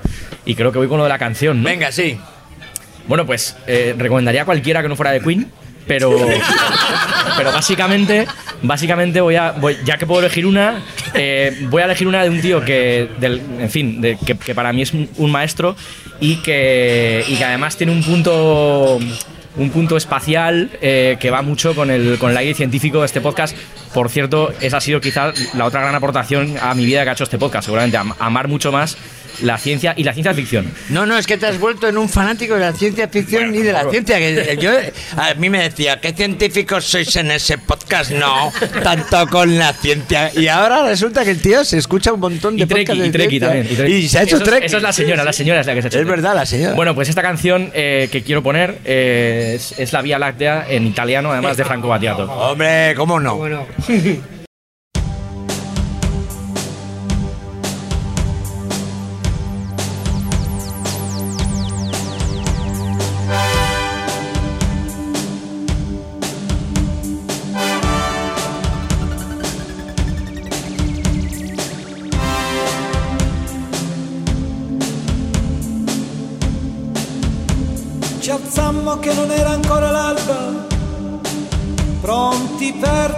trasbordare dentro un satellite artificiale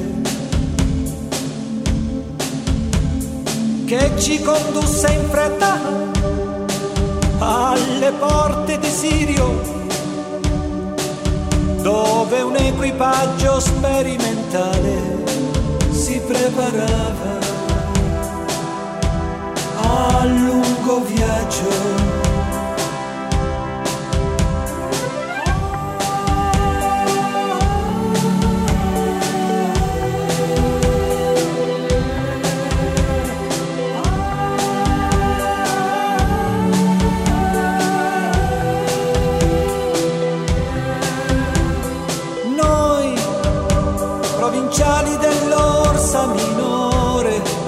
Alla conquista degli spazi interstellari e vestiti di grigio chiaro per non disperdersi.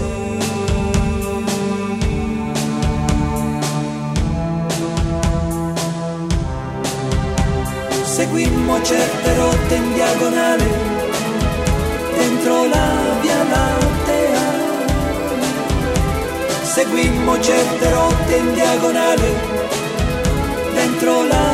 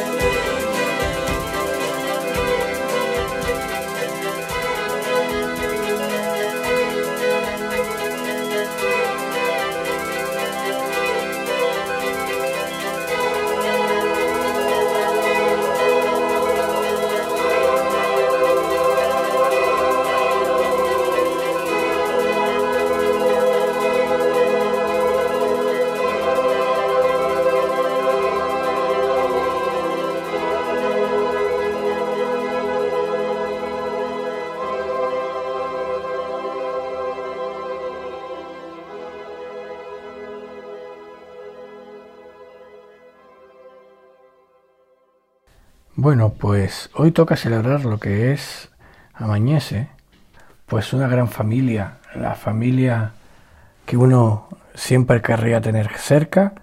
Hay que decir que una familia un poquito disfuncional, pero esas son las buenas al fin y al cabo. A pesar de la distancia que nos separa, porque saben que yo estoy en Canarias y todo lo que sea acercarme por sitios de la península me cuesta bastante, pues Amañece siempre fue para mí un grupo de amigos y siempre he estado, eh, he sentido parte de ustedes. Primero cuando era oyente solamente activo y luego ya como participante. Y es que de hecho eh, fue el espíritu, el espíritu lo que me inspiró para aportar mi granito de arena en forma de esa sección que fue Destripando a CRAE, que por cierto el título se le debo a Paco. Y bueno, eh, esa sección fija se convirtió después en mi único podcast autónomo hasta la fecha. Eh, en aquel momento me pareció que el espíritu que en principio estaba presente y ahora está ausente de CRAE, pues sería un buen complemento para esta familia y creo que sin duda, yo creo que todos estamos de acuerdo que CRAE eh, es un referente para el- bueno, lo que nos une a todos los de Amañece, que no es poco. Y bueno, gracias a Amañez- a Amañece me animé a asistir a las únicas JPOT, aquellas gloriosas de Zaragoza. Disfruté aquello minuto a minuto. Y la verdad que bueno, nunca he podido acercarme por otra JPod, pero guardo aquel recuerdo con bastantes ganas. Eh, más adelante eh, participé con esos clásicos favoritos del que he hecho unos cuantos números, que a mí me han gustado mucho, he aprendido mucho al hacerlos. Y bueno, no sé qué más decir, decirles, pues que, que hay que tener un amigo siempre, que espero eh, que ama- amañece después de este descanso vuelva eh, en forma completa o fragmentada y que eh, les guardo muchísimo cariño. Un abrazo. Bueno, y volvemos otra vez después de la canción y seguimos con otro de los componentes de Amañece que nos cuenta sus impresiones en estos seis años. Sabina, ¿cuáles Hola. han sido tus recuerdos o cuáles son tus recuerdos en estos seis años de Amañece? Bueno, yo me había traído sección, en realidad. ¿De verdad? no. Yo, yo tenía pensada. ¿Tienes hora y media de sección? Tengo aquí el doc abierto con nueve páginas. Eh, tira, dale. no, no, ¿Vamos no. a hablar del medievo o de...? No, realmente sí que tenía pensada cuál iba a ser mi próxima. De hecho, tengo una libreta, yo a veces me la apunto en Telegram en- a mí misma, las ideas que tengo para secciones. La- la- para la siguiente sección, yo tenía pensado hacer un recorrido por la eh, historia de las cárceles. Un Ah, mira. recorrido histórico Ahí y acabar en una especie de crítica a las caramelico. cárceles eh, estadounidenses privadas, etcétera. Pero bueno, Lo que hay que decirle Ahí- a Sabina es que le conminamos intensamente a que se cree un podcast. Que se cree un podcast desde aquí, por que favor. Se llame, Yo no, puedo, yo, no puedo, yo no podré vivir si no. Claro que si se no llame hago esa Historia sección. de. Es verdad, La es historia verdad. de las cárceles es, es imprescindible. Es que... En serio. Historia de hablaremos con un aspirino que ha venido por aquí, que es productor. Ha venido un productor de podcast Eso, ha venido un con el que productor tienes que hablar. Sabina, Ay, no. para que hagas tu podcast. no quería que fuera eso Y necesitan ahora. más mujeres. Todos, Bueno, Aspirino Todos realmente todos es Mirindo. Es Eso es, Mirindo, eh, que lo reconoceréis o seguramente lo habéis oído en su podcast OTV o TV. Lo recordaréis por sus numerosos premios, 50 o 60 Sí, premios de adelante. Asociación Podcast. Estoy un poco acatarrado, como podéis comprobar. Pero digo, hay que venir a celebrar el, el programa de hoy, ya directamente y a saludar. Bueno, estamos combinando a Sabina para que Sí. se haga un podcast.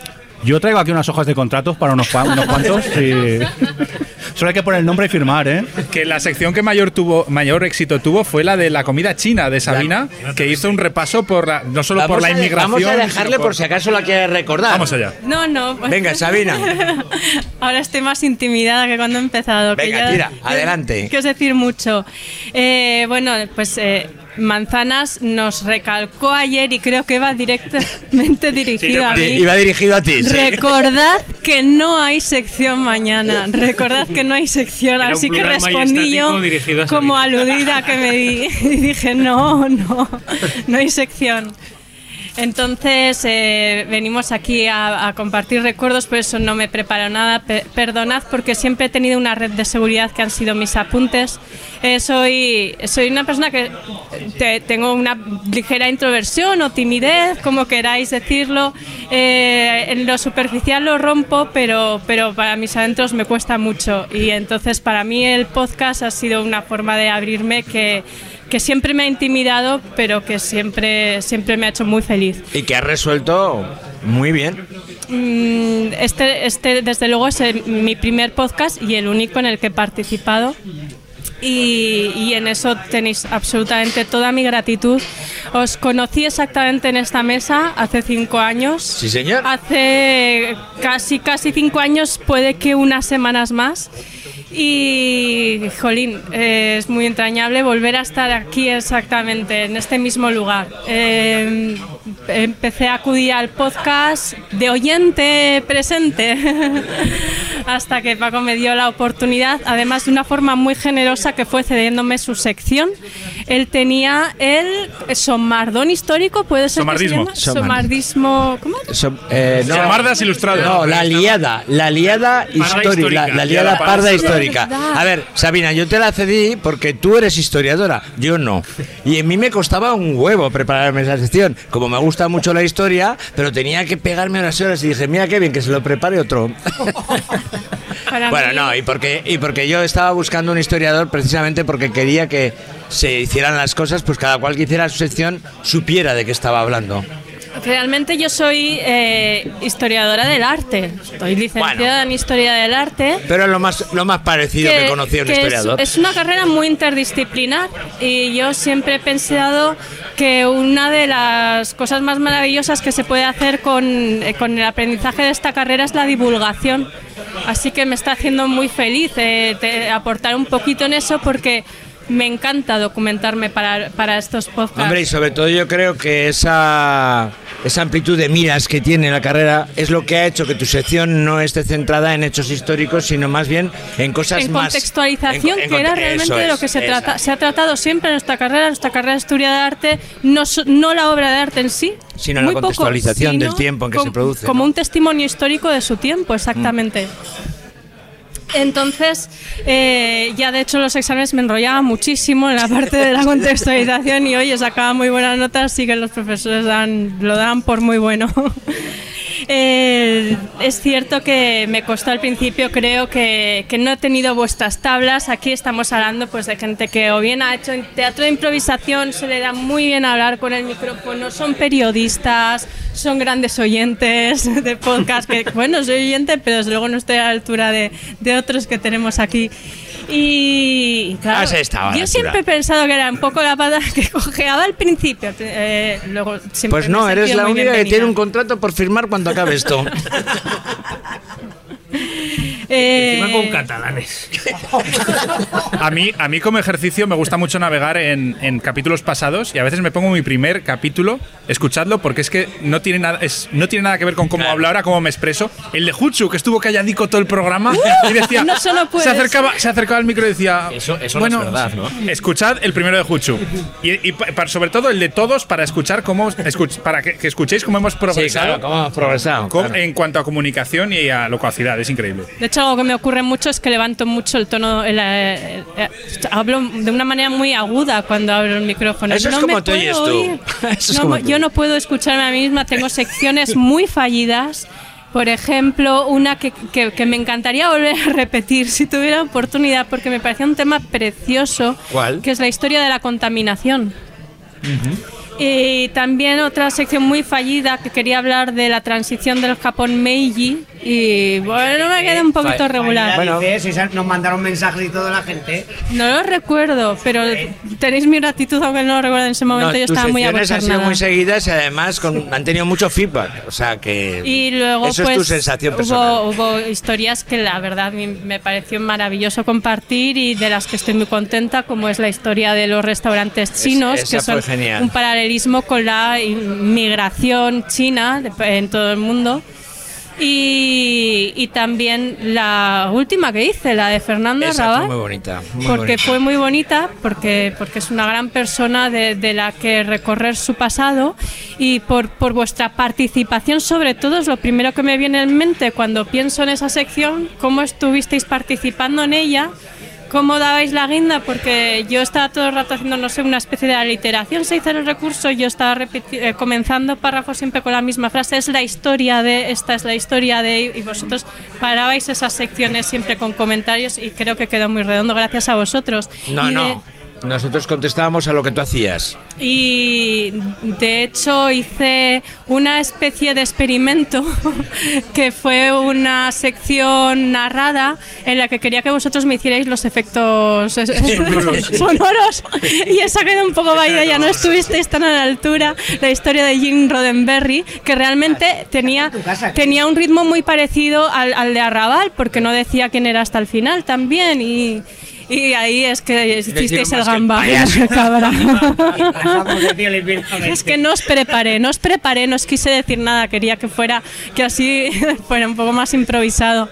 Pero fue un fracaso, desde luego es algo Confiabas en que todos nos preparábamos las cosas como tú. yo pienso que, que si tampoco me las preparo, no salen tan bien, desde luego. Y, y por eso mismo me he preparado sobre la película de la que íbamos a hablar durante días y días y días. Me he quedado a la mitad en el tintero. y cuando Paco ha cerrado la sección, casi me da un algo. Has dicho. Has, has pensado, hijo de puta. Mutante. Me lo he pasado muy bien estos últimos cinco años. Eh, la verdad es que cuando pienso en éxito personal eh, un- me viene a la cabeza los amigos tan inteligentes de los que me he rodeado, pese a ser una persona introvertida a la que siempre le ha costado mucho. Y, y el podcast. O sea, para mí el podcast es mi mayor motivo de orgullo. Así que bueno, estoy Pues, muy feliz de estar ¿Una canción? con vosotros y agradecida.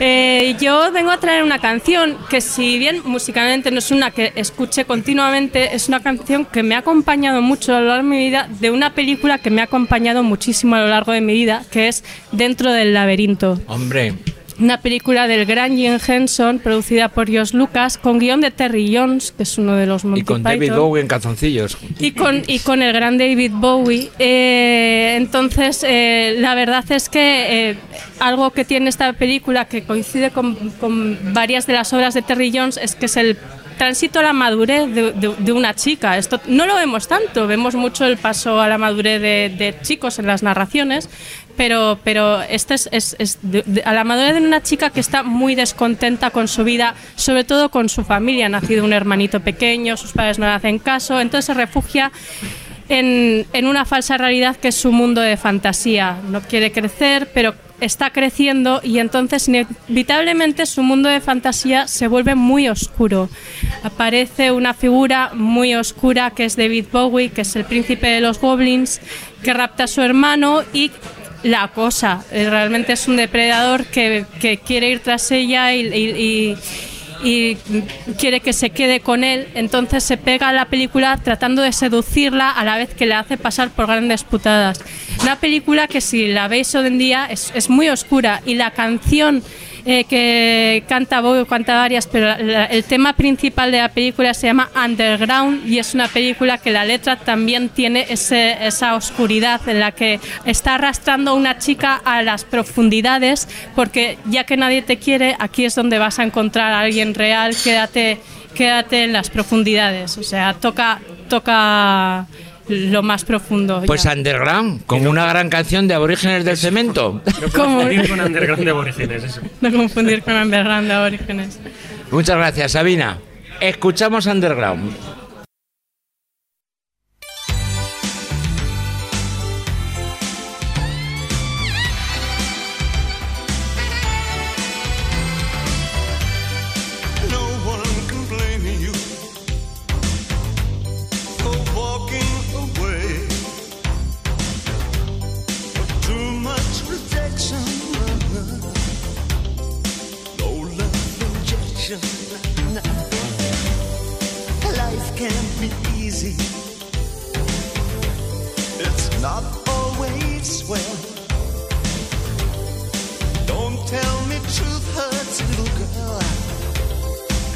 look.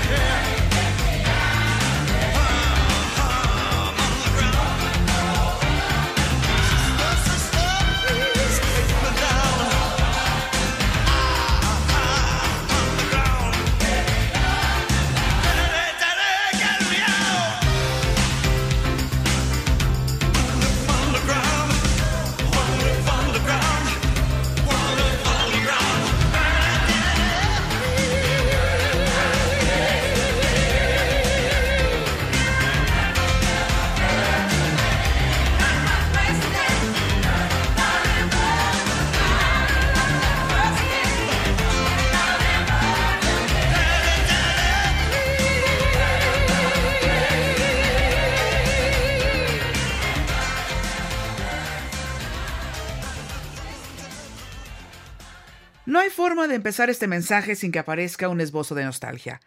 De esa nostalgia que solamente llega cuando se ha sido muy feliz. Y yo lo he sido con y gracias a ustedes. Porque Mañana que no es poco es un gran podcast, de esos que dejan huella y abren camino. Quizá podríamos decir que todos los podcasts, o casi todos, están hechos con el corazón. Pero este, además, está hecho con inteligencia. Datos podría ofrecer cualquiera, pero argumentos para el debate, con el respeto que todo interlocutor merece, eso no es fácil de encontrar. Porque como oyente, en Amañece encontré información actual, cultura, historia, entretenimiento, humor, y todo en un tono desenfadado, cercano, pero no por ello menos riguroso. Verlos grabar era una delicia, porque uno se llevaba todos esos detrás de cámara que saben a cerveza, a embutido aderezado con debates fuera de micrófono, con tabaco y hasta con una que otra bebida energetizante. Y no miro a nadie. El consulado del podcasting ha quedado inmortalizado en todas esas horas de tertulia que los oyentes agradecemos y aplaudimos. Y no se tome esto como una despedida, sino como un homenaje a todos quienes han sido parte de Amañece que no es poco. Gracias por su tiempo, por sus horas preparando información, guiones, seleccionando canciones, editando. Gracias por enseñarme cosas nuevas, por abrirme a diferentes formas de pensar, por invitarme también a cuestionarme asuntos que ya daba por sentados. Y personalmente no hay palabras para decir cuánto los quiero, cuánto los admiro y cuánto los echo de menos. Porque esos abrazos, esos besos y todas esas experiencias compartidas se llevan siempre en el corazón. Beban una ámbar a mi salud, que yo, Tamara León, desde este lado del charco, me echaré un tequila o un mezcal a la suya, o tal vez los dos. Repartan muchos besos por la historia, que seguramente hoy más que nunca estará lleno de amigos y de buenos deseos para todos. Y sigamos brindando por el buen podcasting, por el cine, la literatura, la historia, el arte, la política, la ciencia, y brindemos también porque siempre amanece, que no es poco. Pues ahora le, le tocaba a Jucho que se ha ido. Jucho es así, desaparece en los momentos. Ah, está en el baño. Se ha ido a hacer pis. Bueno, pues nada, pero nosotros vamos a seguir hablando. Vale. Vaya, entonces- usted a, vaya usted a saber si eso es verdad o no, porque él se dedica a lo criminal, a lo negro y criminal. Igual y está matando a alguien. Esto es el inicio de un. Aquí, ¿cómo era este que hacía estas cosas en Twitter ahora? El- estas historias, estos montajillos de. Bartual. Aquí hay un Bartual, ¿eh? Jucho se ha ido al baño. Atención, que viene, que viene. empezado- Vamos a esperar. Vamos, va. vamos, Ha Juchi, que te toca. Juchu va Ahora corriendo, está- está... cruzando la historia, se detiene en la barra, le pide a Oscar una cerveza y viene corriendo, se aproxima. Ya está, lleva la cola y aquí está. Ya está, ya está, ya está, ya está, ya está ya. Eh, ¿Ya me toca? Ya te toca. Venga, lo mejor de estos años. Juchu, ¿qué nos cuentas de Amanece Pues en este tiempo? No sé, yo tengo que confesar una cosa. Que estos os lo han tenido oculto, pero es que realmente yo soy un oyente, no sé qué coño pinto aquí. Pero yo solamente sé escuchar podcast. Bueno, este oyente tiene un podcast que se llama El Rincón Criminal. Ya no tengo que nada. tiene un añadido que son entrevistas criminales. Bueno. Y aparte de eso es un puto pesado con lo de oyente. Venga. A ver. Porque ahora es un influencer, luego lo Le regalan libros, le regalan de todo. Venga, anda, cuéntanos. Pues eso, eso, eso primero para que quede claro, porque así la gente sabe lo que puede esperar. Pues bueno, yo escucho muchos, muchos podcasts porque tengo un trabajo tremendamente aburrido que no requiere pensar. Bueno, como tú, manzana, de casualidad. Pero, pero bueno, yo empleo el tiempo en escuchar, en escuchar podcasts y, y escucho de todo, pero de pronto no sé cómo, cómo apareció mi podcatcher, un grupo, eh, o sea, un grupo, un podcast se llama Mañece, que no es poco, y empecé a escucharlo. Y realmente desde el primer momento creo que sería de los primeros que interactuó con vosotros, que mandó Sí. correos y todavía ni sabía que erais de Zaragoza. Y, y Dani Roca también, de los Sí, primeros. ¿eh? ¿verdad? Ni Te decíamos conocía. Uchu, no teníamos ni idea y decíamos, Claro. dice, nos ha escrito un tal José Antonio Porque Uchu. de pronto descubrí que, joder, en los podcasts yo ya escuchaba a Mirindo aquí presente, de hecho, lo, y pillar a gente, joder, seria, que sabía de qué hablaba, eh, formal, que hacía unos podcasts que sonaban de puta madre. ¿Puedo contar la primera vez que te conocí? Sí, ¿Me cuéntalo, hiciste? cuéntalo, aprovecha. Eh, las jornadas de podcasting de Alicante, las primeras que se hicieron, no recuerdo el año. 13. El 13 hacíamos el podcast en directo los del OTV. Y como dos minutos antes de empezar el podcast, se me acerca un señor, pues así bajito, calvico con gafas. Sin barba. dice con un acento año, ¿sois los, de- los del OTV? y yo, sí, toma, y me tira un paquete y sale corriendo. y yo pienso, ¿este señor quién es? Y me da un paquete de frutas de Aragón. Hola, qué cutre, chaval. Y ya como al fondo de la sala yo le grito, ¿quién eres? ¡Juchu! Claro, a mí me sonaba porque Juchu por Twitter interactuaba con nosotros. Pero claro, digo, un señor que me da comida y sale corriendo, yo no me fiaría mucho. Luego encima vi que eran frutas de Aragón y dije, Hombre, tuviste suerte que no te dio adoquines, ¿eh? Porque entonces... Lo has ruborizado, ¿eh? Lo has- primero es lo que al cogerlo te hubiera pegado una hostia de miedo. Porque el problema es que después cada, vez que hacíamos el podcast en directo venía a vernos y nos traía frutas de Aragón. hasta que un día le dije, Juchu, sí yo te lo agradezco, pero es que no nos gusta ninguno de los cuatro. Pues eso es lo que pasa cuando uno es oyente y tímido, como yo, que soy una persona tímida y recogida, como Sabina, que somos personas así introvertidas. Pues bueno, sí, es verdad, yo escucho muchos podcasts y siempre me ha gustado compartir por las redes sin más, sin, sin ningún afán de nada, simplemente los podcasts que escuchaba. Y a esta gente los, los oía, mi curro. No eran los que mejor se escuchaban, para que no vamos a engañar los primeros, y era yo de los que creo que mandé algún mensaje diciendo, es que os escucho, volumen, sí, pero es es que más el tra- volumen". trabajo en una fábrica, os tengo que escuchar con un auricular, hacedme el favor. Y yo decía, pues que se joda, que lo escuche en casa tranquilo. Qué cabrón. Mentira, porque Paco, que, que pasó siempre fue muy majo, sin saber ni quién era, me mandaba incluso los máster, yo creo que por vagancia, que como yo con Sabina, para que los escuchara antes de, de publicarlos, ¿te acuerdas? Sí. Que- y, no, y todavía no me conocías. Decía, este está en una fábrica, esto es la prueba de... y, y- y los escuchaba y, Si los y- oye, y los le iba comentando. Pues bueno, al tiempo de escucharlo, joder, es que yo dije, este era un podcast que yo interactuaba con ellos, me empezaban a contar sus historias, eh, de política sobre todo, porque a mí me, gusta mucho, sobre, sobre cómo iba cómo va el mundo, eh, Paco con sus mierdas de intentar convencernos de que el Red Bull es bueno para el corazón y toda esa tontería y que no pasa nada, y Javi con su sección así, digamos, escéptica, que a mí me hizo pensar mucho y darme cuenta, bueno, nunca había creído en la homeopatía, pero nunca había oído hablar tanto de ella. Eh, manzanas con las noticias, eh, Paco con sus chapas que me encantaban, los alegatos iniciales, que yo lo- yo estaba ahí escuchando y le hacía, sí, sí, porque este, Sí. digo, este tío, no, luego me enteré que era comunista y ya de perdido el respeto, pero bueno, por un momento creí que era de los míos, pero en fin, de, todo se sale. ¿no? Y de Bueno, cuando era más joven fui anarquista. eh, Sí, bueno, entonces, pues bueno, de pronto, a raíz precisamente de ir a, a Madrid, a, a las JPod de Madrid, pues bueno, ya los había conocido aquí, me parece, en algunas podcasts Ambir, habíamos tomado algunas cervezas. Sí, habíamos Sí, había podido ya comprobar que, bueno, que Manzana es un tipo ideal para emborracharse con él, con lo cual ya me, me cayeron mejor todavía, podías beber cerveza. Paco no bebe, pero también se podía charlar un rato. Y me invitó, me dijo, oye, pues ¿por qué no te vienes a contar lo que son las jornadas y tal? Y además me acuerdo perfectamente porque fue el primer día que además fueron, coincidí que fueron Andrés y Jaime, que los invitaste también. Y claro, Andrés y Jaime ya eran podcaster, tenían su cosa esta del matadero, que era para frikis, pero no estaba mal. Eh, y, que, y bueno, y nos invitaste a los tres en casa de Edna, si no recuerdo mal, que fue aquel día. Sí, correcto. Correcto, ¿verdad? Para contar lo de las JPod, bueno, tal que conté ahí, pero casualmente un salao chileno puso una bomba aquí en el pilar y joder, y, y- y- y dio pie para pasárnoslo bien aquel día. Era chileno, ¿no? El- Sí, ¿no? Madre bueno, mía. entonces aparte de contar esas anécdotas, no sé cómo acabamos, habla- o acabé yo hablando de Mateo Morral, del ramo de flores, del bisabuelo de, del señor este, de Juan Car, y alguna mención que hice yo a cosa de la monarquía, me pusisteis un pitido. Que tuvieras que ponerte un Y eso, pitido, y ¿eh? eso que entonces todavía no, me, todavía no metían a la gente en la cárcel como ahora por esas cosas. Y no sé, me lo pasé muy bien, pero la verdad no tenía yo ni pajolería de hablar un micro, me da súper corte. Pero sobre todo tengo que agradecer a Paco, porque eh, Paco, mira, le hemos dicho todo, pero es verdad es que es un tío aglutinador. Porque yo me fui a mi casa diciendo, bueno, ya he aparecido ahí, he dicho mis mierdas. eh, Andrés y Jaime sí que siguieron, porque esa gente tiene papeles y sabe hablar, hacer secciones, pero a al segundo programa después de ese me llama Paco, porque habíamos hablado antes, y dice, oye, a ti no te gustaba la novela negra y todas esas cosas, y tú te crees, tú podrías, además estaba yo sentado ahí comiendo una peli y me llamó. Dice, ¿tú te crees capaz de hablar de cosecha roja? Digo, hombre, claro, pues no sé. Bueno, hombre, claro, no, le dije, no sé qué decir. Dice, pues venga, pre- preparas algo al siguiente Pues podcast, te vienes. prepáratelo. Así, o sea, con, con un par.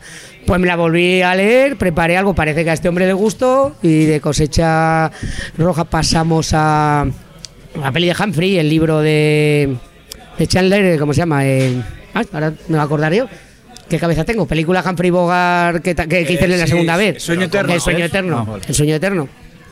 Y sigo, a ver, yo me sigo escuchando y me sigo dando pena hasta ahora. O sea, yo realmente, es que soy oyente y estas cosas no se me dan muy bien. No, pero ves, Pero- empezamos a hablar de novela negra en Sí, sí, y está de moda la novela negra. Correcto, es que antes de que estuviera de moda. Antes Y- de que estuviera de moda. Y luego, joder, gra- gracias, gracias a, sobre todo a Paco y a Manzana, que fueron el uno porque me emborrachaba y me convencía, y el otro porque me llamaba cuando estaba sobrio y ya me remataba. a salir. Y ya me remataba. Con lo cual. Como si a ti fuera difícil emborracharte. No, eso no, hombre, pero. Madre- No, no, emborracharme no, pero hablar a un micro un poco más. Y, bueno, y gracias a eso, joder, pasó año maravilloso, he conocido una peña cojonuda. A ver, yo no es que tenga mucha dificultad para conocer gente, tampoco nos vamos a engañar. Pero gente con la que me apetezca estar y, y que pueda hablar de cualquier cosa, y gente que pueda hablar de cine, de, ciencia, de las cosas que me interesan a mí, de política, que me encanta cuñadear con la política también. Eh, joder, por llamar fascista Rivera y que nadie me meta a la cárcel, pues es que es un placer, semana sí, semana no, aunque llegue a ser nuestro presidente algún día. Y, y luego además he podido, joder, gracias a esto me he animado y he entrevistado. podido joder? Eh, bueno, eso, eso, eso, eso como tú, pues yo qué sé, yo me metí a esto para eso, pero no, no, no se ve que el podcasting, Podcasting no funciona. ni, ni da dinero ni da sexo, por mucho que algunos se empeñen en lo del dinero, quiero decir. Y, y- y que, hostias, y que he conocido gente cojonuda, he podido entrevistar, que si no, no me hubiera hecho ni de coña, a gente que he admirado mucho, como Paco Camarasa, que es una entrevista Ah, esa entrevista fue preciosa. a Carlos Preciosa. Azagra, que bueno, la- le puedo conocer además a través de Xcar y Pepa, que son amigos. Ahí en el Salón del Cómic, a Bruno Nievas.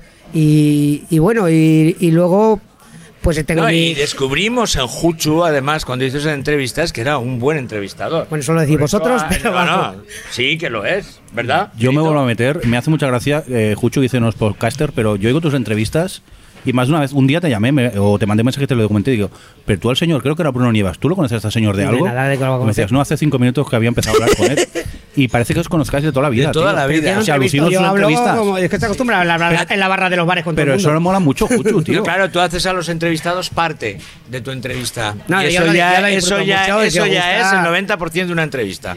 Yo lo- a ver, yo lo que pasa que, que eso, que yo Y- me lo y vale de echarle flores, Exacto, eh, ya vale de mierdas. Al eh. final, al final voy, a- voy a acabar diciendo, oye, que soy podcaster y quiero monetizar la mierda esta. y no. Y bueno, y otra cosa muy importante que hemos hecho, bueno, y aparte de gente de Amañece, joder, hemos tenido aquí también a Tamara, que, nos va a mandar también algún audio, que, que es una de las personas que más he aprendido a, a base de hacer el podcast este de la asociación. Ver, Bueno, ver a alguien me, a tu me lado, viene bien para recordar a Tamara, a Fidel Y a y sobre todo a Marcelo Froya. El negro, que le El dice- negro, que aunque no tenía sección, sus correos han sido siempre el Oye, y que puntal. llevamos meses- Y a Truji, que era una parte Sí, también del señor. podcast. Y, y, y, y por Y a- taxi. Bueno, y a Chema Hoyos, Y a Chema Carlos Hoyos, Gassi también, taxi. por supuesto. Que y nos- seguro que nos dejaremos alguno de los oyentes. De muchos. Pero bueno, luego, luego Manzana se os dedicará a todos Bueno, unas lo, bonitas lo bueno de, lo bueno de tener 10 oyentes es que no te puedes dejar más que dos, o sea que tampoco pasa nada. Bueno, no, y para acabar eso, que además el pertenecer a este grupo es fantástico, que grabemos o no grabemos, da igual, porque nosotros va- permanecemos y seguiremos estando aquí en el Astoria, tomando cervezas, hablando en nuestro turra chat. Y no sabemos cuándo, si coincidimos, pues podremos hacer algún especial o cualquier Y cosa. luego vuelvo a insistir que todo esto, para mí, es gracias a Paco, porque es un liante, pero yo creo que es un liante, como ha dicho, me está dando cuenta que es un liante, pero por comodidad, porque dice, coño, si lo pueden hacer los demás, pues que lo hagan. Y me acuerdo perfectamente un día en Barcelona que... Pero eso de la comodidad también, manzanas también, ¿eh? Pero, a ver, pero, Manzanas es, vagancia. es un- pero Manzanas es funcionario, No se le supone. En otra vida trabajé. En otra vida trabajo. Pues bueno, yo me acuerdo en Barcelona hablando cuando fuimos a las jornadas del 2014, que me dice Paco en un rincón, me lo cuenta ahí en un rincón y yo seguramente iría ligeramente ebrio, muy ebrio, porque aquella jornada me las pasé borracho entera, pero me di- dice, joder, pues esto de montar una J-Pop se puede hacer. Y digo, hombre, si tú, además se deja así, digo, si tú me dices ven, si tú dices que sí, yo voy contigo. Y logramos montar unas jornadas de puta madre entre cuatro locos, que nos lo pasamos cojonudamente bien. Y, Pues sí. y es, una, es una experiencia, porque yo nunca había montado, bueno, no, yo por no montar no monto ni un tente, que soy muy torpe, se me caían las piezas. Y resulta que de pronto estoy metido en un jaleo como en montar unas jornadas de podcasting. Andrés también decía, hablar de las jornadas, yo le he dicho, hombre, hablar de las jornadas como lo mejor de Amañece no, porque las No, hicimos entre la hicimos- mucha, no, gente, mucha gente de aquí que Pero sí es verdad que fuimos nosotros cuatro que en Barcelona dijimos, vamos a reunir a toda la gente de sí. Zaragoza y vamos a empujar. Y, fueron y unas jornadas, Y lo yo pasé creo, muy bien. Y, como la vida fueron, misma, fueron muy chulas, por lo menos para, para nosotros. conocí cientos de personas de puta madre, algún hijo de puta, pero eso es la vida, es así, la vida todo el mundo tiene las cosas que tiene y lo pasamos muy bien todos. No cenéis nunca en una JPOT al lado de Juchu si hay vino. Por vuestra salud. Bueno, y una, ya ca- está, ya ¿y una una canción. canción? Pues mira, voy a hacer una canción. Mira que Nadie habéis escogido, yo dije, Mira que- coger una de las mejores canciones que habéis puesto. Nadie lo ha hecho así, mi- ha puesto mira que, mira que- la puta gana. mira que yo he puesto es- aquí buena música, o sea, he puesto a Taco, que es lo más. He, he- he puesto heavy. Condenas, he puesto heavy. Pero voy a quedarme con la canción que me hizo ver, decir, yo quiero ser parte de esta panda de chiflaos que todavía no os conocía, creo. Pero la escuché y ya, se, me, se, me, se me enervó el alma, que es una de Tony Lomba, que puso, que puso Diego Manzanares, que no sé cómo el título, pero era de España, España, bandera, bandera.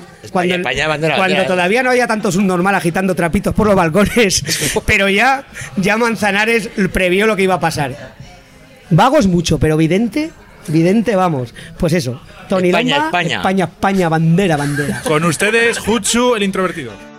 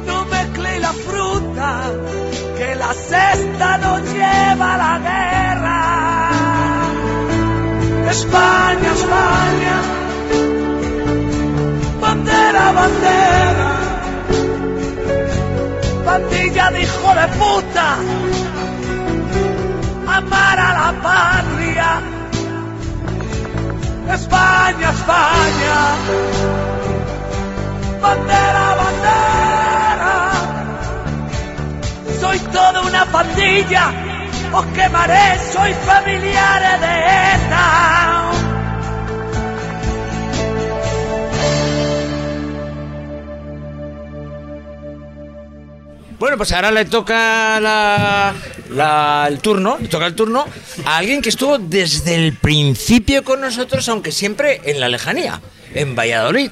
Aparte de estar en nuestras cabezas, Juchu, pero ese eres tú que estás enamorado de Bea. No, que, que decía que era el cerebro del podcast, Paco. Que le saqué el yo. Ah, mira. Es lo que iba a decir, que ella es el cerebro del podcast y que desde el principio colaboró con nosotros con una sección que se llama Fauna Periodística. Y ella ya sabéis que me estoy refiriendo a Beatriz Sant Landía. ¡Bravo! Bueno, eh, ¡Que trae folios! ¡Que trae folios! la por primera vez que me preparo la ¿Es- sección. es verdad? Sin haber. La no o sea, sección. la, la sección in situ. In porque, situ. claro, si no la otra estaba mi parte, os la mandaba grabada. Y porque siempre me ha dado como mucha vergüenza leer mis textos delante de la gente, entonces yo decía, "Digo, no, no, yo voy a, a escuchar y a colaborar si tengo a bien opinar algo. ¿Y nos vas a leer un texto hoy? Pero hoy no, no, hoy os voy a contar una cosa. Venga. Bueno, lo primero de todo os quiero decir, eh, os quiero manifestar la sorpresa de haberme encontrado con todos vosotros a través de aquí, de mi colega Almanzanas, eh, de personas tan inteligentes hablando de cosas tan inteligentes, quedando para debatir sobre política, sobre cualquier asunto. Eso a mí siempre me ha llamado la atención porque no es lo normal. Un grupo de personas que se junta a través de los micrófonos, como estamos haciendo hoy en, en el podcast, o a través del chat. Yo nunca me había cruzado con gente eh, que le gustara debatir, que le gustara hablar de cosas inteligentes. No sois normales, que lo sepáis. sois anormalmente Casi- casi me- buenos. casi me alegro. Y eso es, un- eso es maravilloso, encontrarse con gente a la Somos que le gusta. Buenamente anormales. Sí, Eh, gente a la que le gusta debatir y hablar de temas de política, hablar de la vida, hablar de lo que sea y siempre con buen talante y con ganas de aprender los unos de los otros. Eso no es para nada normal y yo se lo he dicho muchas veces a Diego, la suerte que tiene de teneros y la suerte que tengo yo de haberos encontrado. Entonces eso es lo primero que os quería decir. Esto parece un poco la a la- a una película de folclóricas, ¿no? ¿Por qué? ¡Ay, Carmen Sevilla era fantástica! ¡Relaja que recuerdos! Oye, pero déjate piropear. Sí, sí, sí, sí, sí, venga. Bueno, vamos a ver. Como ha dicho Paco, yo empecé colaborando con mi fauna periodística, que era una de las partes de mi blog. Yo no entendía muy bien qué pintaba la sección en el podcast porque yo creía que no pegaba ni con cola. Eh, hasta que me di cuenta que a todo el mundo le gusta hablar de periodismo y de periodistas, generalmente para ponernos a parir, para culparnos de todos los males que hay que ocurren en el país muchas veces sin tener ni puta idea de cómo funciona una redacción, que eso a mí es lo que muchas veces me hacía bastante gracia algunas de las críticas que yo eh, escuchaba y yo decía, digo, yo tengo la explicación a ese problema o a esa crítica, pero claro, hay gente que está hablando desde la ignorancia. Lo que pero bueno. precisamente a mí me gustó cuando empezaste a intervenir en el podcast es que lo que hacías es enseñarle a la gente de alguna manera qué hay detrás de las cámaras o detrás de un micrófono, detrás de un periódico, qué es lo que se cuece en ese momento en el que se va una rueda de prensa o se escribe una noticia o un jefe te dice qué. Por eso yo creo que, es- que era interesante y de hecho funcionó bien. Era un poco la trastienda o, bueno, las caricaturas que yo hacía del mundo del periodismo. En este tiempo ha habido 35 capítulos de fauna periodística. Yo podría seguir escribiendo fauna periodística, porque el periodismo está lleno de personajes, y eso lo sabéis. Está lleno de pecados, de fallos, también de aciertos algunos, y de dueños. Ahí lo dejo. Sobre todo en, eh, en provincias, como estoy yo. Llevo un año y medio sin escribir en el blog y es porque no me atrevo a seguir escribiendo en el blog. Sigue, habiendo mucho que contar, por- eh, pero las circunstancias me llevan a guardar silencio, que es una cosa que me revienta y me duele muchísimo, pero no puedo seguir con este blog. Tengo las mismas ganas de, mm, bueno, pues de desnudar al rey de alguna manera, pero me he encontrado con que sola ese- eso no lo puedo seguir haciendo. De esto ya he hablado en alguna ocasión en el blog. Por ejemplo, había una entrada que se llamaba La profesión del miedo. Pasa que ahí pecaba un poco de ingenua porque apuntaba que el periodismo, sí que hubo un momento hace unos años que parecía que el periodismo se movía y se levantaba, o por lo menos yo es lo que veía alrededor, pero me di cuenta de que la mayoría de los periodistas solo se mueven y solo se levantan cuando les tocan lo suyo. No tenemos una conciencia de clase, que eso es lo que más me revienta, ni en el periodismo ni creo que en ningún otro, ni en ningún otro sector. Pero bueno, hablo de lo mío. Eh, yo he hablado también en el blog del miedo al político, que yo lo he experimentado y con mucha razón. También el miedo al despido, lo que te lleva a ser sumiso, lo que te lleva a ser, eh, bueno, pues en algunos casos un periodista un poco despreciable, ¿no? He descubierto un nuevo tipo de miedo en todo este tiempo, que es eh, diferente al miedo del político, que es al directivo o al dueño del medio. No voy a decir más por motivos obvios, no sé que me voy a meter en otro embolado. Pero de ahí saldría un fauna cojonudo, pero no lo voy a escribir nunca por el miedo otra vez, ¿no? Por motivos obvios. Eh, terminaba el último fauna, el número 35, diciendo. Los hombres, eh, se titulaba Los hombres que no amaban al periodismo y terminaba con una pregunta, si los periodistas malos acaban en los consejos de administración, ¿dónde cojones van los buenos? Que es una pregunta muy injusta porque hay buenos periodistas en cualquier sitio, eso es verdad, en cualquier nivel periodístico hay buenas personas y buenos periodistas, lo que pasa que los malos parece que lo acaparan todo. Pero sí que es verdad que hay un olor a cerrado en algunos despachos que habría que ir revisando, pero como digo, no me atrevo. En estos años de blog eh, me la he jugado alguna vez, he escrito de gente a la que se podía poner nombres y apellidos en mi entorno, he tirado de mucha mala hostia para intentar retratar una profesión a la que quiero, pero que me revienta como algunos la mancillan, pero yo, como os digo, ya no puedo más. Así que voy a aprovechar este amañece para cerrar el blog definitivamente, porque no tengo fuerzas, porque no tengo ganas de seguir jugándomela, y espérate que se me enganchan las hojas. Em, podríamos decir que me ha vencido un poco el miedo que tantas veces he- del que tantas veces he renegado y he escrito eh, y hay guerras a las que yo creo que no se puede ir sola. Ya termino, Paco, no te preocupes. No, no, si me estoy quedando alucinado. Estamos cerrando todo hoy. Bueno. Vamos a cerrar hasta el bar. Lo que pasa... Cierran dos horas. Bueno, bueno, eso- eso- Cierran dos horas. Lo que pasa que me he metido en otro embolado que también me significa mucho y me señala, que es el feminismo. Estoy dentro de una asociación de periodistas feministas, la Asociación de Periodistas Feministas de Castilla y León. Te señala mucho, sobre todo por el tema en sí, por el feminismo y porque vivo en una sociedad ultramoderna que es la de Castilla y León, que es muy afín a estos temas sociales. Eh, desde la asociación damos hostias al periodismo y al feminismo, con lo cual me pueden dar por cualquier eh, Por cualquiera cualquier de los, dos lados. Y vosotros diréis, bueno, pues es, es lo mismo, te estás exponiendo de la misma manera. Es incluso esto un poco más peligroso porque parece que ahora las feministas estamos en el, en el centro de mira de determinados personajes. que Determinados, están sobre llegando- sectores, sí. Sí. Pero hay una diferencia abismal que es que en esta lucha yo no me siento sola. Porque somos muchas asociaciones, somos muchas personas, somos muchas asociaciones a nivel nacional y nos apoyamos las unas a las otras. Y no sentirse sola en estas cosas a la hora de luchar por lo que sea Es fundamental. Así que voy a aprovechar también a venderos mi, mi libro, que es eh, Asociación de Periodistas Feministas de Castilla y León. Buscadnos en Twitter y en Facebook, ahí estamos dando por culo al heteropatriarcado y al periodismo de machirulos. Y esto es todo lo que tenía que decir hoy. No voy a hablar más porque si no me voy a emocionar. Bueno, muchísimas Bueno, gracias. puedo, puedo, puedo una canción, una Claro, canción. eso te iba a decir. de los Beatles, la que quieras. No, no es de los Se- Beatles. no. ¿Se puede añadir algo? Sí, sí, ¿Se te sí, sí, claro. Bueno, yo, de, de todo lo que has dicho, obviamente yo no tenía ni idea de que iba a cerrar el, el bar. Eh, no sabía que, que también el Astoria va a cerrar, no, que es broma.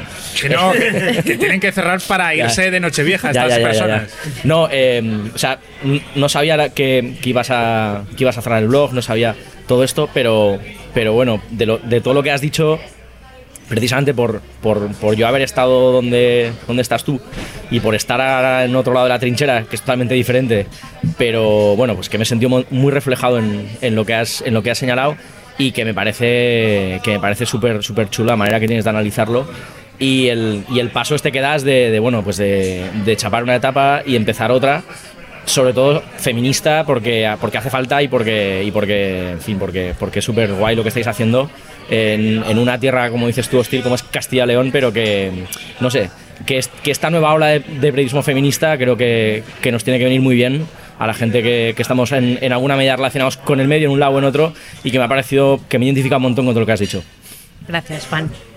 Qué bonito es todo esto. Qué tonto es. Bueno, anda por una canción Venga, la- que no una sea una balada, por favor. Uh, pues ¿Sí? yo lo siento, pero o sea, he dado la coña especialmente durante estos años con dos, con un grupo y con una intérprete. Con los Manic Street Preachers, os jodéis, Ah, y bien, con claro Silvia sí. Pérez Cruz, que también es Bueno, una pero, figura eh, que reivindico. Es la única que va a poner algo de lo que ha puesto. claro, sí, sí. Entonces yo quiero poner el If You Tolerate This de los Manic, que, es una de, las de sus canciones más eh, conocidas y además creo que nos viene muy bien porque esta canción eh, habla de cuando de cuando llega lo que no nos pensábamos que iba a llegar nunca. De ojo, no vayamos a pasar por alto determinadas cosas porque luego van a venir a por nosotros. Ojo con 2018, que han pasado cosas Han pasado cosas en 2018 que se van a poner peor en 2019 y si no abrimos los ojos y nos damos cuenta de lo que nos, se nos viene encima, a lo mejor repetimos algunas historias. Entonces quiero poner esta canción que además eh, me gusta mucho y es muy buena.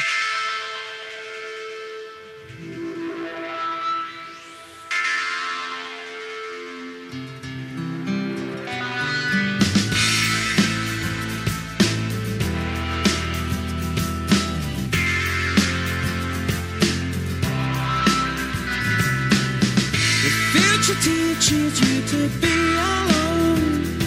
The present to be afraid cold. So if I can't shoot rabbits, then I can't shoot fascists.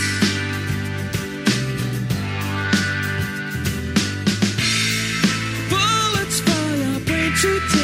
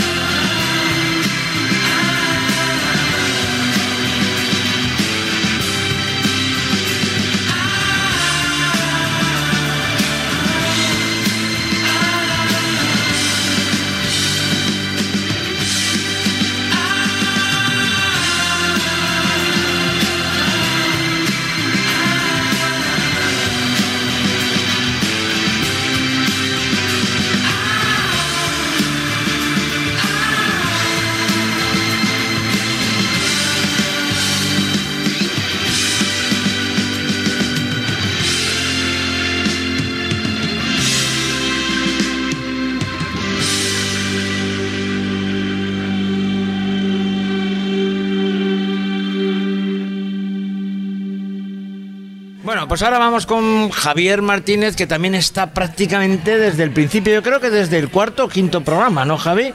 Igual un poco más, igual un poco más porque te- tuvisteis unos cuantos programas, pero sí. Sí nos mandó colaboraciones muy pronto. Eso es. Pero- Empecé, empecé como colaborador. Es verdad, yo estaba pensando la primera vez que vine yo aquí a grabar, pero es verdad que yo envié unas pues unos audios como, como colaborador primero. Sí. Y luego ya hicimos como por un, un programa que se llama Por fin juntos con, con Bea, con, Con Chemi, con- y, sí. y demás. Y ahí ya, ya empezó, ya empezó todo. Bueno, haciendo repaso y retrospectiva de, de estos años de, de podcast. eh, algunos ya me habéis quitado algunos temas, pero como yo he ido pivotando, y hay un tema que seguro que nadie me va a quitar y que yo tengo que poner aquí sobre la palestra, y son los especiales de Star Wars. Es decir, una Ah. vez al año nos reuníamos para ir a ver la película y luego comentarla al, al día siguiente, hacer una, una, pues como ha pasado con Amañece, pero con, con Star Wars. Y, y me encantaba ese formato, primero, pues porque era muy cómico, era muy dado a, a- a la risa, al humor. Está muy bien todos, todos. eh, yo creo que a mí me hubiera interesado escucharlo mucho, si- siendo desde un punto de vista del, del oyente. Y la verdad es que a mí las, las costumbres me, me gustan cuando son para bien, ¿me entiendes? O sea, pues yo qué sé, la, la siesta, el, reunirnos por, por Nochevieja para comer unas uvas, aunque nos puede parecer una tontería, al final eh, son cosas que nos, eh, nos habilitan para ser mejores personas y para, y para tener contacto con gente que normalmente no tendríamos. También este podcast ha sido una buena costumbre, el tener eh, una cierta frecuencia y tener eh, ese espacio donde poder gritar, pues yo qué sé, eh, me acabo de leer un libro y tengo que comentarlo, como podría ser Juchu, o eh, quiero comentar la historia de alguien que, que me ha parecido fascinante y quiero abrirla al mundo. Y, y yo en ese aspecto quería enfatizar.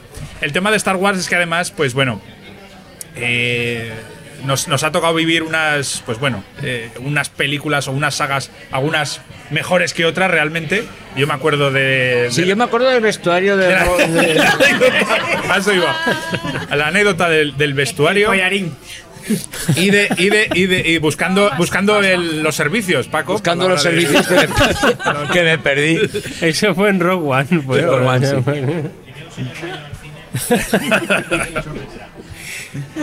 Además, Paco gritando: ¿Y dónde habrá cocaína? ¡Por aquí! Sí, y lo he pasado muy bien con los, con los concursos también que os traía y que, pues bueno, sobre todo Hombre, para los concursos ha sido algo, yo creo Muy que ha sido mítico, muy mítico. algo muy identificativo, identificativo del programa. Que me Sí. traba la lengua. Sí, ya, ya, independientemente del resultado, que era lo de menos, además nunca, nunca os he dado premios, que eso ha sido muy, muy rancio por mi parte. Pero, Sí, sí, premio ni una, esto nunca una mierda, además. Sobre todo para que pudieran, pudieran participar desde casa también. Y bueno, eh, como ya os he dicho, eh, para mí este podcast representa. Es que además creo que está en la propia etiqueta del programa. Dice, hacemos humor político sin complejos. Algo parecido tiene que ver con ahí, ¿vale? Voy a traer una canción precisamente que para mí, os quiero decir, no la he traído al programa nunca, pero es una canción con la que yo quería abrir eh, este programa, pero la, la pongo ahora, no hay ningún problema. Representa para mí el espíritu de Amañece. Es una canción en tono de humor, es una canción con trasfondo político también. Eh, es una canción que se llama Cuñao, del grupo Valle Soletano Monóxido. Entonces yo creo que vamos ahí. Ni puta idea, da. ya verás, ya. Te va a encantar. Y entonces vamos con esta canción que yo quiero traer para cerrar Amañece. Cuñao. Genial.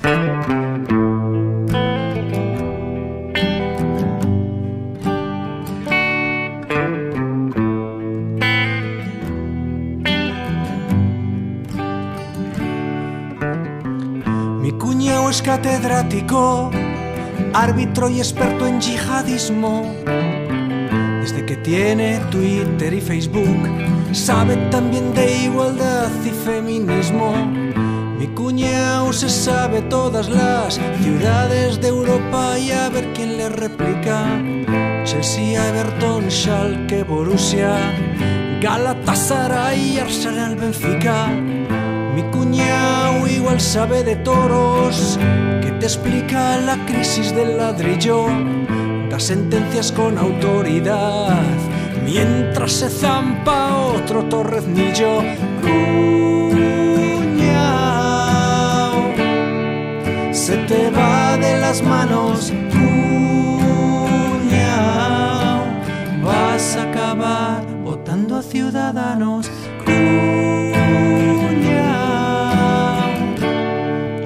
se te va de las manos. Cuña, vas a acabar votando a ciudadanos.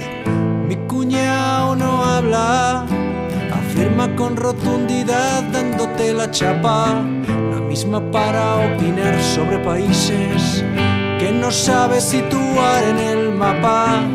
Mi cuñao y solo él sabe comprar el marisco barato, nos da consejos de saber vivir con el palillo en la boca todo el rato. Mi cuñado es raulista, mouriñista y además fue tuno.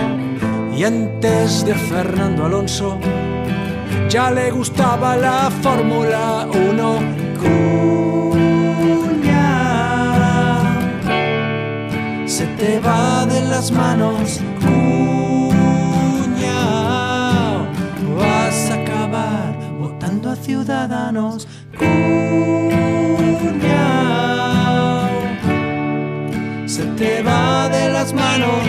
Cuñao,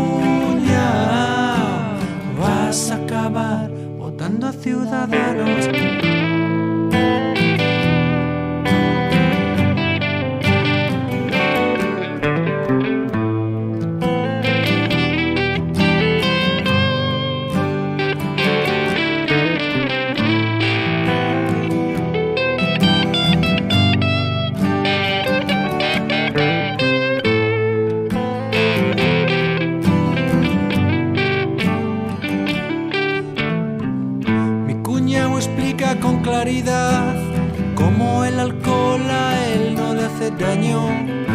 Un gran intelectual que lee la columna de Alfredo Relaño. Mi cuñado dicen que le dejen que él en tres tardes arregla Cataluña con un par de sigras tónica. Es probable que lo haga solo en una. Mi cuñado es apolítico, dice que él quiere ser feliz. A veces dice que es de centro, pero es del centro de Valladolid. Cuñao, se te va de las manos. Cuñao, vas a acabar votando a ciudadanos.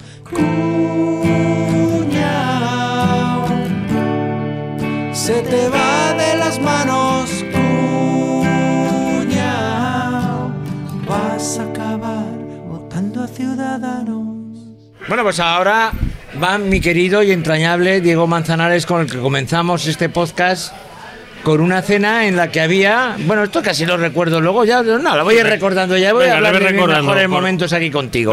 Yo recuerdo eh, la primera vez que grabamos, que hicimos una cena donde había Sí. una ensalada de manzana agridulce Sí, ni con puta, un no me acuerdo. de lomo a la sal. En mi Ah, casa, sí. en la cocina. Ah, sí. Edna, tú y yo, que, bueno, como hay mucha mitología sobre quién o cómo empezó el podcast, pues se empezó así. Se empezó en una Ese es el cocina. primer programa. El primer programa, Manzanas, Edna, yo con la colaboración de Beatriz y de Keifirito. Y de kefirito, sí. Si no recuerdo mal. Y, y de. Te falta alguien. ¿Quién? Francisco José. ¡Ah! Y Lo hemos Francisco. José, lo Pero salió en el primer olvidado, programa, Francisco José, ya no me que te da vergüenza ajena a ti escucharlo. Hombre, a, ti- a- a Sabina y a mucha gente. bueno. Bueno, pero el, po- el podcast ya lo contaré luego. Pero la- empezó mucho antes. Muchísimo antes. Del primer programa. Y la culpa de Francisco José la tiene Manzanas. Que le hacía mucha gracia las tontadas que hacía Mea y culpa. siempre me hacía hacer el ridículo de manera terrible. Sí. Pero tú te prestabas a ello también. Sí, yo no tengo ningún. A mí es que la- el ridículo y la vergüenza me parece una cosa completamente. Sí, sí. ¿Algo más o.? Vamos, sin sentido. Bueno, venga, y ahora tú eras famoso por tus audios. Sí, bueno, al principio, cuando, eh, claro, solo estábamos tú y yo, pues yo no me podía esconder, claro. Entonces. Cuando trabajabas. Cuando tenías que trabajar. Perro. Era un, era un mano a mano y digo, pues algo tendré que hacer para rebatir al viejarras este que no para de cascar. Entonces te- tuve que inventarme unas secciones. ¿no? Una de ellas era el somardismo ilustrado y otra era la liada parda. Sí, sobre todo porque uno de los audios primeros que pusimos fue el de la El de la leoparda. muchacha esta que la lió parda echando más producto. Echando cloro a la piscina. Más cloro a la piscina del debido.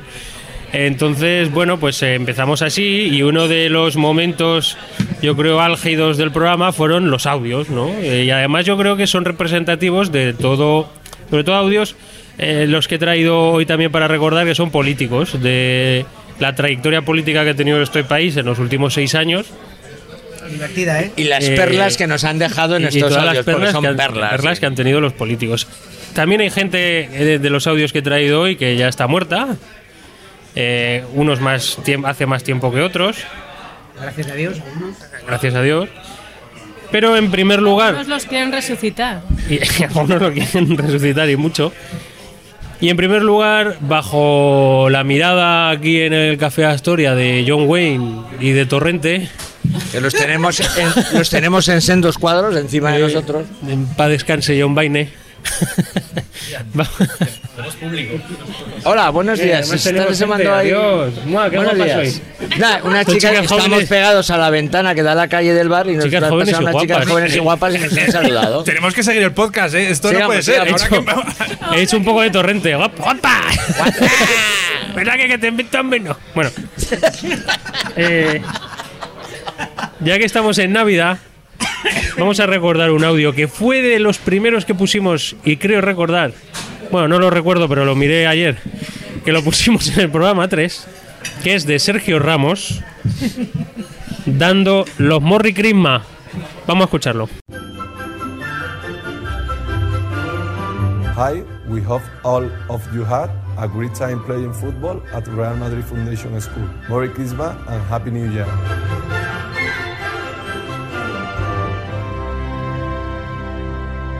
Oye, pues Morri Christmas, Happy New Year para Sergio Ramos y para todos. Como España es un país políglota de toda la vida, lo siguiente que quiero recordar, y va a ser ya por orden cronológico, es a nuestro querido y fallecido, malogrado y desaparecido Emilio Botín. Todos recordaréis Gran hombre. Pobre hombre, no se puede al decir pobre hombre pobre. que fundó el Banco Santander. Que además tenía eh, una facilidad para los idiomas tremenda, sobre todo para el idioma anglosajón. Vamos a escuchar cómo hablaba Emilio Botín en inglés, cómo presentaba un premio también en Navidad. Good evening to everyone at the Euromoney Award dinner in London tonight. I am Emilio Botín, chairman of Banco Santander. If you are here tonight, it is because you are a winner.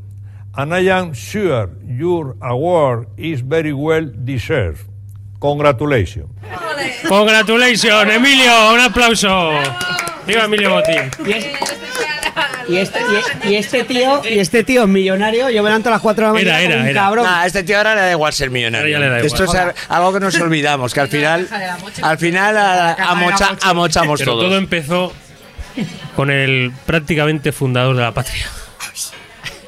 Con, a- con el hombre al que no al, sí, sí, con el hombre al que no le dejan descansar en paz. Con el moñaco del mausoleo. Porque hay que decir que está embalsamado, Franco. O sea, Franco tiene que estar igual Está de, de- de cuando se murió. O sea que de restos nada, lo que sacamos es una momia tal cual. Así que Un, bra- un brazo de mar. 63 de altura. un- de unos 63 de altura. Pasa- ¿Qué te pasa con los De voz aflautada y prácticamente mágica.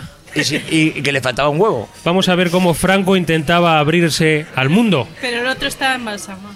a la humanidad. ¿Cómo hablaba Franco en inglés? who follow our movement in defense of civilization. And thanks to all those who hear these words to spread them all over the world.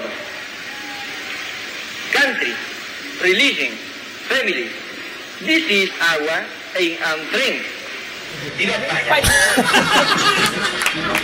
Se ha colado, se ha- se ha colado casado, se ha colado Oye. casado.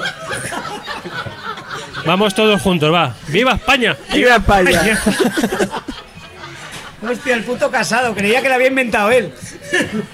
Bueno, y de los de los herederos de Franco, vamos a seguir hablando pues de, de- del que fue presidente del Partido Popular, Mariano Rajoy. Hombre, este nos dejó grandes perlas, ¿eh? Hombre, por supuesto. Casi lo echamos de menos, ¿eh? Con lo que ha dejado. Y ya que alabamos y lanzamos vivas a España, vamos a recordar a Rajoy ese momento memorable en el que todos somos muy españoles, mucho, español. españoles. que España es una gran nación y los españoles, muy españoles y muchos españoles. Muchas gracias. Un aplauso. ¿Te das cuenta, te das cuenta Manzana lo que dice de nosotros como país? Que gente como esta haya sido nuestro presidente. ¿eh? Luego también hay que decir Bueno, sí, tampoco te qué grandes momentos nos ha dado Rajoy en este podcast y en el mundo en general, en el mundo del humor. Echamos de menos a Mariano Rajoy, hemos de decir. Sí, pero que no vuelva, por Dios, porque que deja a España deshecha, o sea. Pero qué grandes momentos nos dio. También hay que decir que, bueno, pues eh, ya que se acercan dentro de poco en mayo las elecciones municipales, tendremos que elegir al alcalde. Recordemos también que era para Mariano Rajoy un alcalde. Que es un diálogo de cuerda, ¿eh? tal cual. es. Las elecciones municipales, que es para Rajoy. Es el vecino el que elige al alcalde y es el alcalde el que quiere que sean los vecinos el alcalde. El alcalde. Esta podría ser María, Marianece, que no es poco. Marianece, que no es poco. Eh, es difícil repetirlo, ¿eh? pero lo voy a intentar. Es el vecino el que elige al alcalde y es el alcalde el que quiere que sean los vecinos el alcalde. Un razonamiento muy lógico. Si su cabeza funciona así, ya Eh, sabemos por qué todo. Creo que fue, aprovechando que está Juan, a lo mejor me puede refrescar la memoria, en la moción de censura que presentó Podemos y se presentó Pablo Iglesias como eh, candidato a la presidencia del gobierno, Mariano Rajoy eh, le dijo algo así a Pablo Iglesias de que, claro, eh, su proyecto político es que cuanto peor le vaya a España, mejor para ustedes. Mejor para tú el beneficio propio. Y por tanto es eh, otra de las perlas de Mariano. Otro trabalenguas Que no hay imperdible del que tenemos que volver cuanto peor, mejor. Mejor para usted. A ver, a ver, por favor. ¿Cómo era? Y todo su proyecto político se resume en una máxima. Cuanto peor, mejor para todos. Y cuanto peor para todos, mejor. Mejor para mí, el suyo. Beneficio político. Esto es un, un himno, un himno generacional. Es que es que es súper difícil Este es de peor repetir. todavía, este es, mucho este peor de es repetir. Mucho peor de Este repetir. es prácticamente imposible. Es tan, tan ilógico que no te, se te queda en la cabeza ni de coñas, te lo tienes que escribir. Esto no es suyo, esto lo copió de Castelar en el, en- allá en la, en la República, ¿no? Pero vamos a llegar, vamos a llegar a la conclusión intentó. de que ni Amañece ni tiempo después es surrealismo, es una película ficción, o sea, ficción no. La realidad. La realidad, realidad, o sea, es lo que hay. Bueno, y vienen ya los tres últimos audios, eh, el top 3 de mis favoritos. Venga. Remontémonos a uno de los eh, protagonistas de nuestro podcast, eh, Sargent Pepe and the Bárcenas Club Band, Qué fue uno de los qué gran programas episodio, qué gran. en el que Mariano Rajoy en el año 2009 está como audio nadie podrá probar, reunido con la cúpula del Partido Popular a sus espaldas, dijo que nadie podría probar, ni que Bárcenas, ni que un tal Galeote, de que el que ya nadie se acuerda, serían culpables. Escuchémoslos, estos años 2009, pra- casi casi 10 años, esto decía Mariano Rajoy. no están acusados por nadie. La propia Fiscalía le ha dicho al juez Garzón que no mande el asunto al Tribunal Supremo porque cree que no hay indicios suficientes contra estas dos personas a las que nos estamos refiriendo. Ellos afirman su inocencia y yo estoy convencido de que nadie proda- podrá probar que no son inocentes. Ahí fue el famoso, el famoso guiño de ojo. no son inocentes. Rajoy, que nadie podrá, podrá, podrá probar. Que no son inocentes. No me lo creo ni yo. E inventó el- esas personas de las que usted me habla. Es verdad. O sea, que es- Qué lamentable todo. Pero claro, llegó, pasó el tiempo, pasaron los años y tuvieron que despedir a Luis Bárcenas del Partido Popular. Porque claro, era ese señor del que usted me habla. Y nuestra queridísima María Dolores de Cospedal, en un papelón Esto es que se recordará siempre. Eso fue increíble. o tuvo que explicar el método, la metodología nueva, innovadora de despido en España, que ni siquiera está en el Estatuto de los Trabajadores, el despido en diferido. En diferido. Vamos a ver cómo Con explicaba la desindexación. con María, María Dolores de Cospedal explicando qué es, cómo es un despido en diferido. La indemnización que se pactó fue una indemnización en diferido y como fue una indemnización en, eh, en diferido, en forma efectivamente de simulación de simulación o de lo que hubiera sido en diferido en partes de una de lo que antes era una retribución tenía que tener la retención a la seguridad social. Es que si no hubiera sido ahora se habla mucho de pagos que no tienen retenciones a la seguridad social verdad pues aquí se, que se quiso, se quiso hacer como hay que hacerlo, es decir, con la retención a la seguridad social. Me encanta porque... En este país no la hemos comido dobladas. Qué, qué bonito es la diferencia entre los pobres y los ricos también. A los pobres nos echan a la puta calle. La puta, es- esto y no está en luego a los ricos pues les pasan estas cosas de en diferido, en forma No, de lo más triste y es que, que no tienen ninguna explicación, salen a dar ninguna explicación y no pasa nada. No, pero me encanta. Y no pasa nada. Y es que es como decir, me voy a reír de ti. Me encanta que dice que ella misma reconoce. Porque hay gente que ni se da cuenta que estoy ella misma, ella. ella misma reconoce lo de ahora que parece que está de moda con lo de no pagar a la seguridad social, pues bueno, Pero hay que pagar las lo hemos hecho, aunque sea por una vez. Groucho Marx no lo hubiera hecho mejor, ¿eh? No, no, vale. Bueno, y, eh, para acabar, eh, mi audio favorito de todos los tiempos de Amañece, por no poner a todos del PP, vamos a poner a nuestro queridísimo ¡mua! presidente del gobierno. España va mejor con Pedro. Besos, presidente. Lo digo de broma. Eh, el Pedro desencadenado. No sé si os acordáis. Oh, ya, ya, ya, ya. Peter Tunchainen. Ese Pedro en un mitin del PSOE, en una especie de mensaje velado a Podemos, en el que acusaba de. Nos acusan de que cuando estamos en la oposición decimos una cosa y en el gobierno otra. Pues ese día Pedro a lo mejor llevaba o, o retención de orina o de semen o. O vete tú a saber. Que nadie de elecciones al PSOE. Pero Pedro desencadenado siempre será nuestro audio favorito de Ameñece, que no es poco. Vamos a escuchar.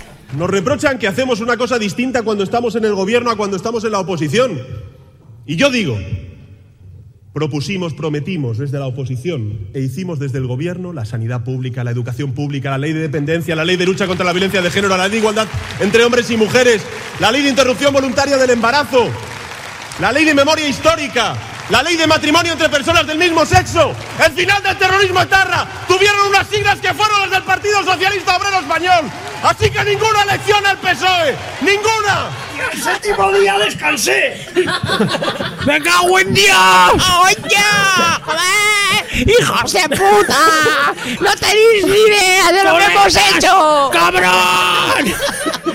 No sabéis- ¡El PSOE no sabéis hijos de puta! Yo, yo, yo estaba, est- estaba pensando que igual ponías un audio que no, que no ha salido, pero que, que bueno, que yo creo que, que, que estaba ahí también. Claro, y que no tiene rival con este, está claro. Pero es verdad que a este señor que acaba de decir todo esto ahora, hubo otro que es el anterior que has puesto que le llamaba Ruiz. Ruiz. Ruiz. Ruiz. Vino, vino. He dicho Ruiz. El pequeño Cid. Cuando, cuando, cuando le quería decir Ruin. Es usted un. Eso es un Ruiz. Me ha dicho Ruiz. Usted Y me ha dicho nada, Ruiz. Pues eh, esto eran los audios, un poco lo que hacíamos en Amañece. Hemos ido pasando la vida, sí. Sí, bueno, oye, pues Amañece. A ver, eh, yo creo que me he sentido un poco también abrumado por todo lo que habéis dicho vosotros, porque, joder, cuando empezamos nosotros, Paco y yo, a moldear esta mierda. Que estuvimos eh, un año ideándola, un año ideándola antes de grabar. Eh, sí, hasta me emociona un poco, sí. Eh, bueno, pues es un poco una filosofía de vida, ¿no? Porque nosotros, ¿por qué pusimos Amañece? Bueno, pues eh, un poco esa filosofía de mm, el día a día, seguir, bueno, a ver qué pasa hoy. Y la expresión Amanece que no es poco, además de ser una película, eh, pues, bueno, me estoy emocionando y no quería yo emocionarme. En una película de cuerda, pues bueno, es un poco una filosofía, ¿no? Eh, un día más, amanece que no es poco. Entonces dijimos, bueno, pues vamos a darle un toque maño. Es amañece que no es poco, ¿no? Y así empezamos, estuvimos dándole vueltas, vueltas. Un año con- entero, ¿eh? Un año entero entero. vueltas. Con Paco empezamos a escuchar, pues recuerdo podcast de los primeros, eh, Gravina 82, Eh, La Guardilla. La Guardilla, escuchábamos a través del universo. A través del universo, la Que era un biblioteca de. Alejandría también. Eh, horas que eran. cuando todavía estaban los TNT podcasts Podcast también. De, de la Rosa de los Vientos, de Onda. Cero, el malogrado José Antonio Cebrián, Juan Antonio Cebrián, Te iba a decir, tío. no, Juan Antonio Cebrián, Cebrián. Eh, bueno, pues que está a punto de llorar, ¿eh? dijimos con Paco, ¿por qué nosotros no vamos a hacer un podcast? ¿Y por qué no vamos a hablar de nuestras tontadas? Y bueno, pues eh, así surgió, ¿no? Y yo creo que eh, al final, pues este podcast es testimonio de, de lo grande que es Paco como persona, como ser humano. Eh, y que es un tío que es una estrella eh, en todos los campos. Eh, cualquier cosa que se dedique. Bueno, esto, esto, esto lo decís porque ahora estoy malico. si no, ni- no, no, no. No, Es que hombre, es verdad. Cuando moches diremos mejor. pues. Tú tranquilo. Paco es un tío que es una estrella en cualquier faceta de la vida. Se dedica a los que se dedique. Si se dedica a la música, es una estrella de la música. Se dedica a hacer un podcast, es una estrella del podcast. Se atrae un montón de gente mojón- y todo el mundo le quiere. Por tanto, eh, que me perdonen todos los demás, pero bueno, yo sí he hecho este podcast. eh, fue por hacerlo con Paco y porque Paco es un tío que le quiere un montón y, y que estoy muy orgulloso de haber hecho este podcast contigo, Paco, y que hemos estado todos estos años haciendo el amanecer. Así que bueno, ha merecido la pena. Pues sí. Bueno, pues mira, yo vamos a aprovechar para despedirnos los dos y no darnos turno. Yo quería, yo quería decir que para mí descubrir los podcasts eh, fue como descubrir un mundo porque he sido siempre un enamorado de la radio y había dejado de escuchar la radio allá por el 2008 por razones obvias, ya que la radio lo único que podía encontrar, quitando la Rosa de los Vientos y algún programa más nocturno, lo demás todo era política y, y fútbol. Y como bien sabéis, a mí me interesa loro- mucho loro con lo más que con lo que se viene también. me interesa mucho más la cultura, ¿no? Entonces, cuando empecé a escuchar los podcasts, yo descubrí todo, todo un mundo y, bueno, me encontré a Manzanas y le dije, ¿por qué no hacemos un podcast? ¿Por qué no? Y así empezó todo. Y engañé a Edna para que estuviera de técnico de sonido y, bueno, poco a poco, además, tuve la sensación de incorporar a más gente, de traer a más gente, porque yo quería que, aprovechando que el podcast no tenía ningún formato definido y que lo podías hacer como te diera la gana, pues la gente que me encontraba y que veía que tenía cosas que decir, quería que participara, porque yo siempre he pensado que la gente tenemos muchas cosas que decir y que no las decimos por timidez, por nuestra forma de ser o porque no tenemos el vehículo o el apoyo apropiados. Y a mí me pareció que este podcast era un buen sitio para dar apoyo a gente que sabía que tenía muchas cosas que contar y muchas cosas que decir. Tantas, tantas, tantas que al final casi no controlo ni quién estamos aquí. ya. Y el hecho de intentar ordenar el podcast y encontrar tiempo para quedar todos eh, con la dificultad añadida que yo ahora tengo menos tiempo y voy a tener menos, pues hace que de momento este podcast se pare. Pero como ha quedado claro, esto no es que seamos las folclóricas diciendo que buenas somos y luego nos damos por culo, no. Aquí, re- aquí realmente Hacemos la tijera. aquí nos queremos. Nos queremos de verdad, nos Hombre, hemos hecho apreciamos. la cucharita muchos de Hemos hecho la cucharita muchas veces. Nos hemos follado. Y Yo con Juchu un par de veces. Eh, guay. Ahí, ahí- ahí estamos. En Y yo, que- que- en Entre Londres. una y tres que yo recuerde. que creo que va a ser el, va a ser el único que va a recordar una sección de las que hizo que le gustaran. Hice una sección con Edna sobre un sistema que se llama Cinerama, que es un sistema antiguo de proyección muy curioso y que no voy a contar de nuevo, pero lo tenéis en el capítulo, creo que es 15, uno que se llama, no, Calaveras Way, se llama, ahí tenéis una descripción muy, muy, muy exacta y muy técnica de qué era el cinerama, que era una cosa apasionante con tres cámaras de cine, una pantalla gigante que se proyectaban las tres películas a la vez que en me- 72 milímetros en una en una cinta de 70 72 milímetros y que debía ser algo que yo no llegué a ver, pero que me gustaría que en algún momento tuviéramos la ocasión de verlo. Y dicho esto, Bueno, voy a decir mi canción. Ah, vale, ahora di tu canción. Venga, di tu canción. Y ya que me he puesto un poco moña, si no era mi intención. No. bueno, pues voy a poner una canción de aborígenes a tomar. por- Venga, Dale. Y una de las canciones que, bueno, pues también es un poco filosofía de este podcast, ¿no? Yo creo que además de cuando empezamos ahí por el 2011 o así a idear el podcast, eh, todavía Paco hacía conciertos con aborígenes del cemento. Quiero recordar que se empezaron a juntar en el año 2010 con, eh, o 2009, a lo mejor, con el, Eh, el reencuentro de aborígenes. Sí, 2009. Yo creo que duró un par de años, 2009-2011. con un disco. Hasta, hasta que me harté de estar haciendo conciertos y conciertos y conciertos Eso. sin parar para ganar poco dinero. Bueno, da igual. Voy a hacer una cosa antes de que acabes tú. Yo, mira, una de las mejores cosas que me han pasado, a mí que me he criado a la sombra de taco, que logré ver este año a Iron Maiden, que era mi grupo favorito, fue lograr ver a aborígenes en la Credence. Que el último puto concierto, seguramente que ha hecho, el último El que viste, último. y que me dio plantón manzanas, él no vino. No, y, manzanas me había visto ya 50 ya, y, pero, y luego lo recomendé mil veces a todos mis amigos, a todo el mundo, y jamás se volvió a repetir un concierto de aborígenes, pero yo lo disfruté y me hice, bueno, soy fan Están, la- están las brasas ahí todavía. Debe- deberíamos hacer un, un, Donde un estoy yo y brasas Paco, siempre. deberíamos hacer un link para compartir el disco entero ese porque como no se puede comprar en ningún lado pero creo que todo el mundo que le guste el rock que le guste la música debería escuchar aborígenes Bueno, pues la banda sonora del podcast de Amanece que no es poco, yo creo que es solo de día, solo de noche, que es el single, el hit con la que Aborígenes de Cemento, por lo menos en la última etapa, acababa sus conciertos. Así que que suene esta preciosa canción.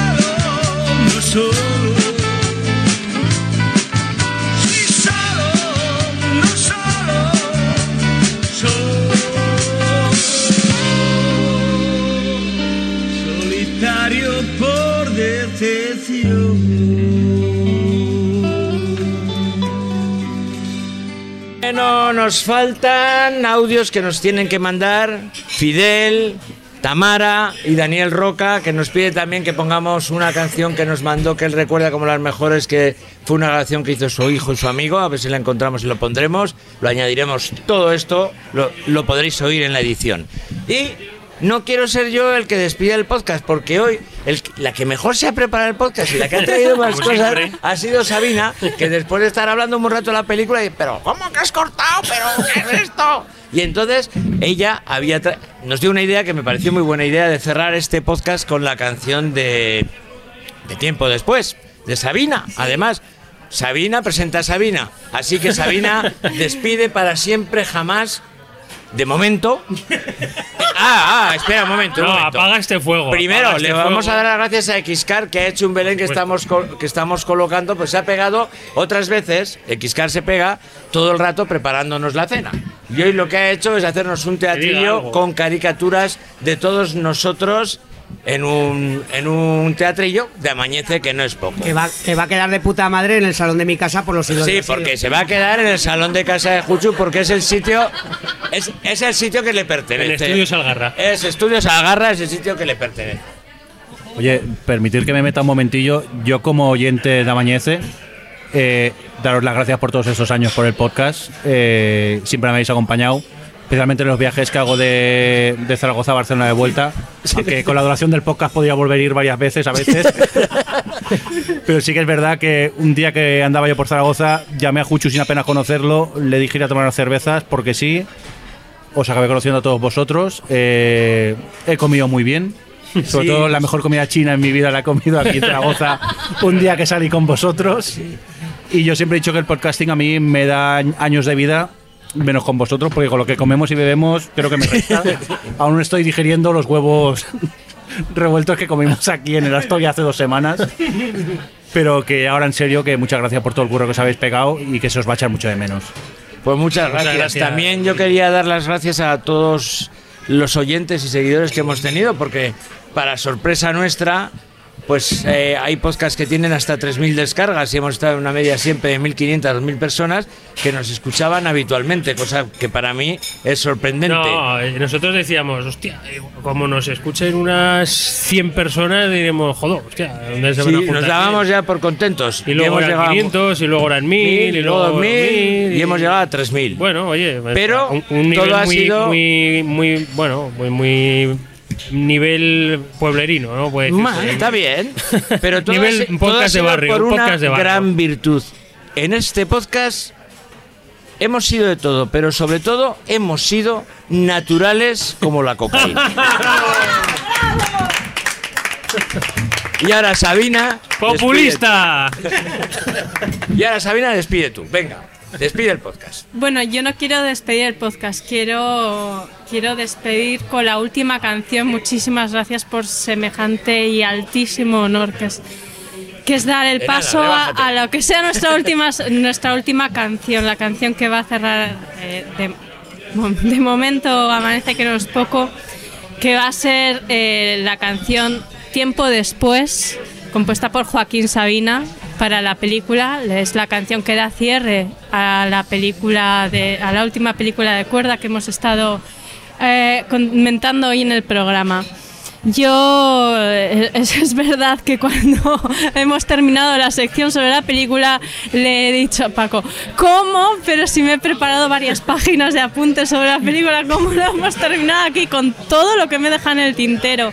Una de esas partes es un análisis de la canción de Joaquín Sabina, porque creo que la canción es la que nos da grandísimas pistas sobre todo lo que representa esta película de cuerda. Eh, esta película la hemos querido comparar en todo momento con Amanece que no es poco. Amanece que no es poco es surrealismo rural, pero siempre enmarcado dentro de lo absurdo y de la comedia y de diálogos que podemos repetir eh, mil veces también, porque es una película que hemos visto mil veces. Creo que más o menos compartimos una misma generación, aunque hay alguien que sube la media aquí mucho.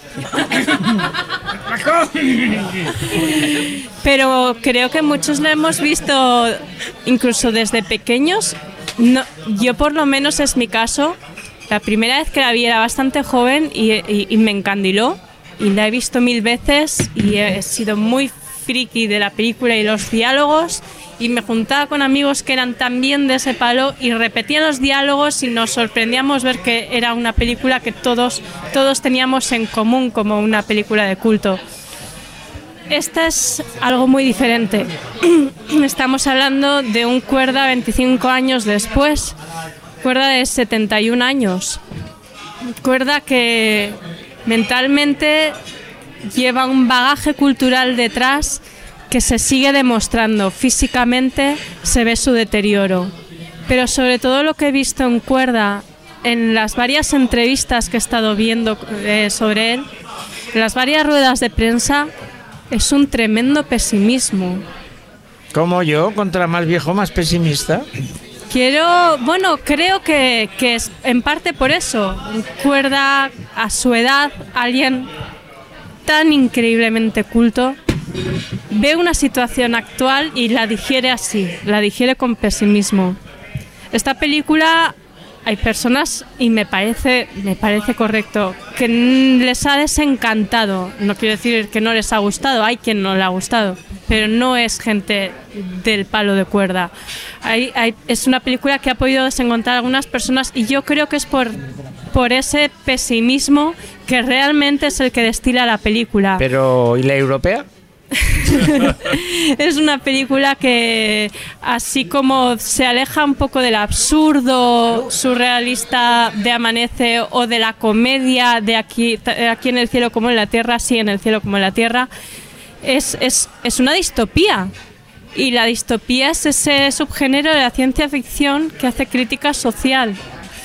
Y, y pesimista además, no es lo contrario de una utopía. Y eso es lo que ha hecho Cuerda. Ha hecho con sus 71 años de edad y su forma de ver el mundo una película con, con una sociedad eh, que representa a los parados o representa la alta jerarquización. Eh, ¿Y la canción? Perdón, déjame seguir. Ah, vale, vale, vale. Que, que no van a ningún puerto. Unos jóvenes que lo ven todo venir antes que nadie, que son los indignados, los primeros indignados, se pierden en filosofías y no hacen y son los primeros en decir nosotros no estaremos en este barco, en esta lucha. Y bueno, eh, toda esa conclusión la puedes sacar o a la primera si eres un genio. No pasa nada si a la primera no has pillado todo. Es una película que hay que ver muchas veces. Pero la canción de Joaquín Sabina te da las grandes pistas de todas las metáforas y todas las lecturas que tiene esta película. Eh, voy a leer un, eh, solamente el estribillo, que es tiempo después de amanecer. La cosa está más negra que antes de ayer.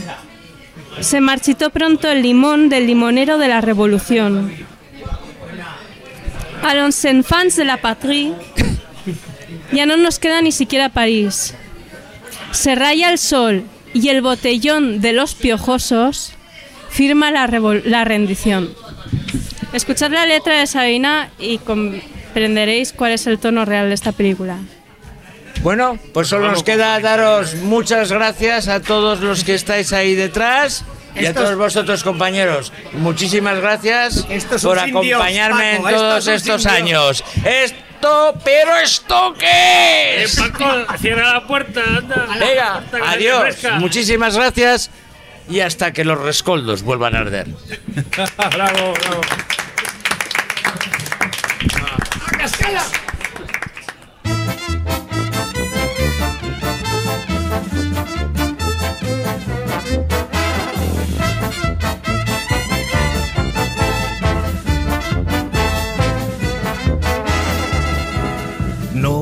Nunca gana el ganador, siempre pierde el perdedor. Brahma en su trono, el rey de bastos, víctima del desamor. Eva deshoja la flor, roja de su corazón, y alrededor del fortín se cuece el motín de la desesperación debajo del cielo gris, ni abeja ni colibrí. No queda más que una pareja, la de la Guardia Civil. Desde que se ha muerto el mar, la vida no tiene sal y reina un orden letal, sin risa ni azar ni ganas de volver a blasfemar. Tiempo después de amanecer, la cosa está más negra que antes de ayer. Se marchitó pronto el limón del limonero de la revolución a los Sanfán de la patria. Ya no nos queda ni siquiera París. Se raya el sol y el botellón de los piojosos firma la rendición.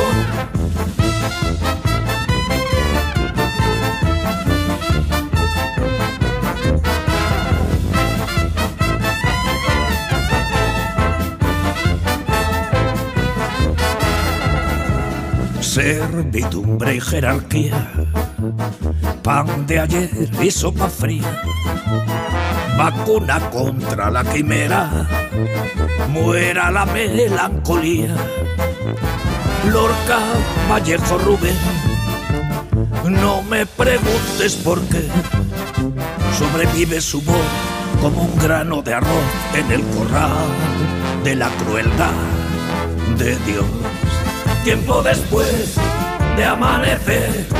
La cosa está más negra que antes de ayer. Se envenenó pronto el limón del limonero de la revolución. Y en el baldío se vende un río de agüita amarga empaquetado al vacío. Se raya el sol y el botellón de los piojosos firma la rendición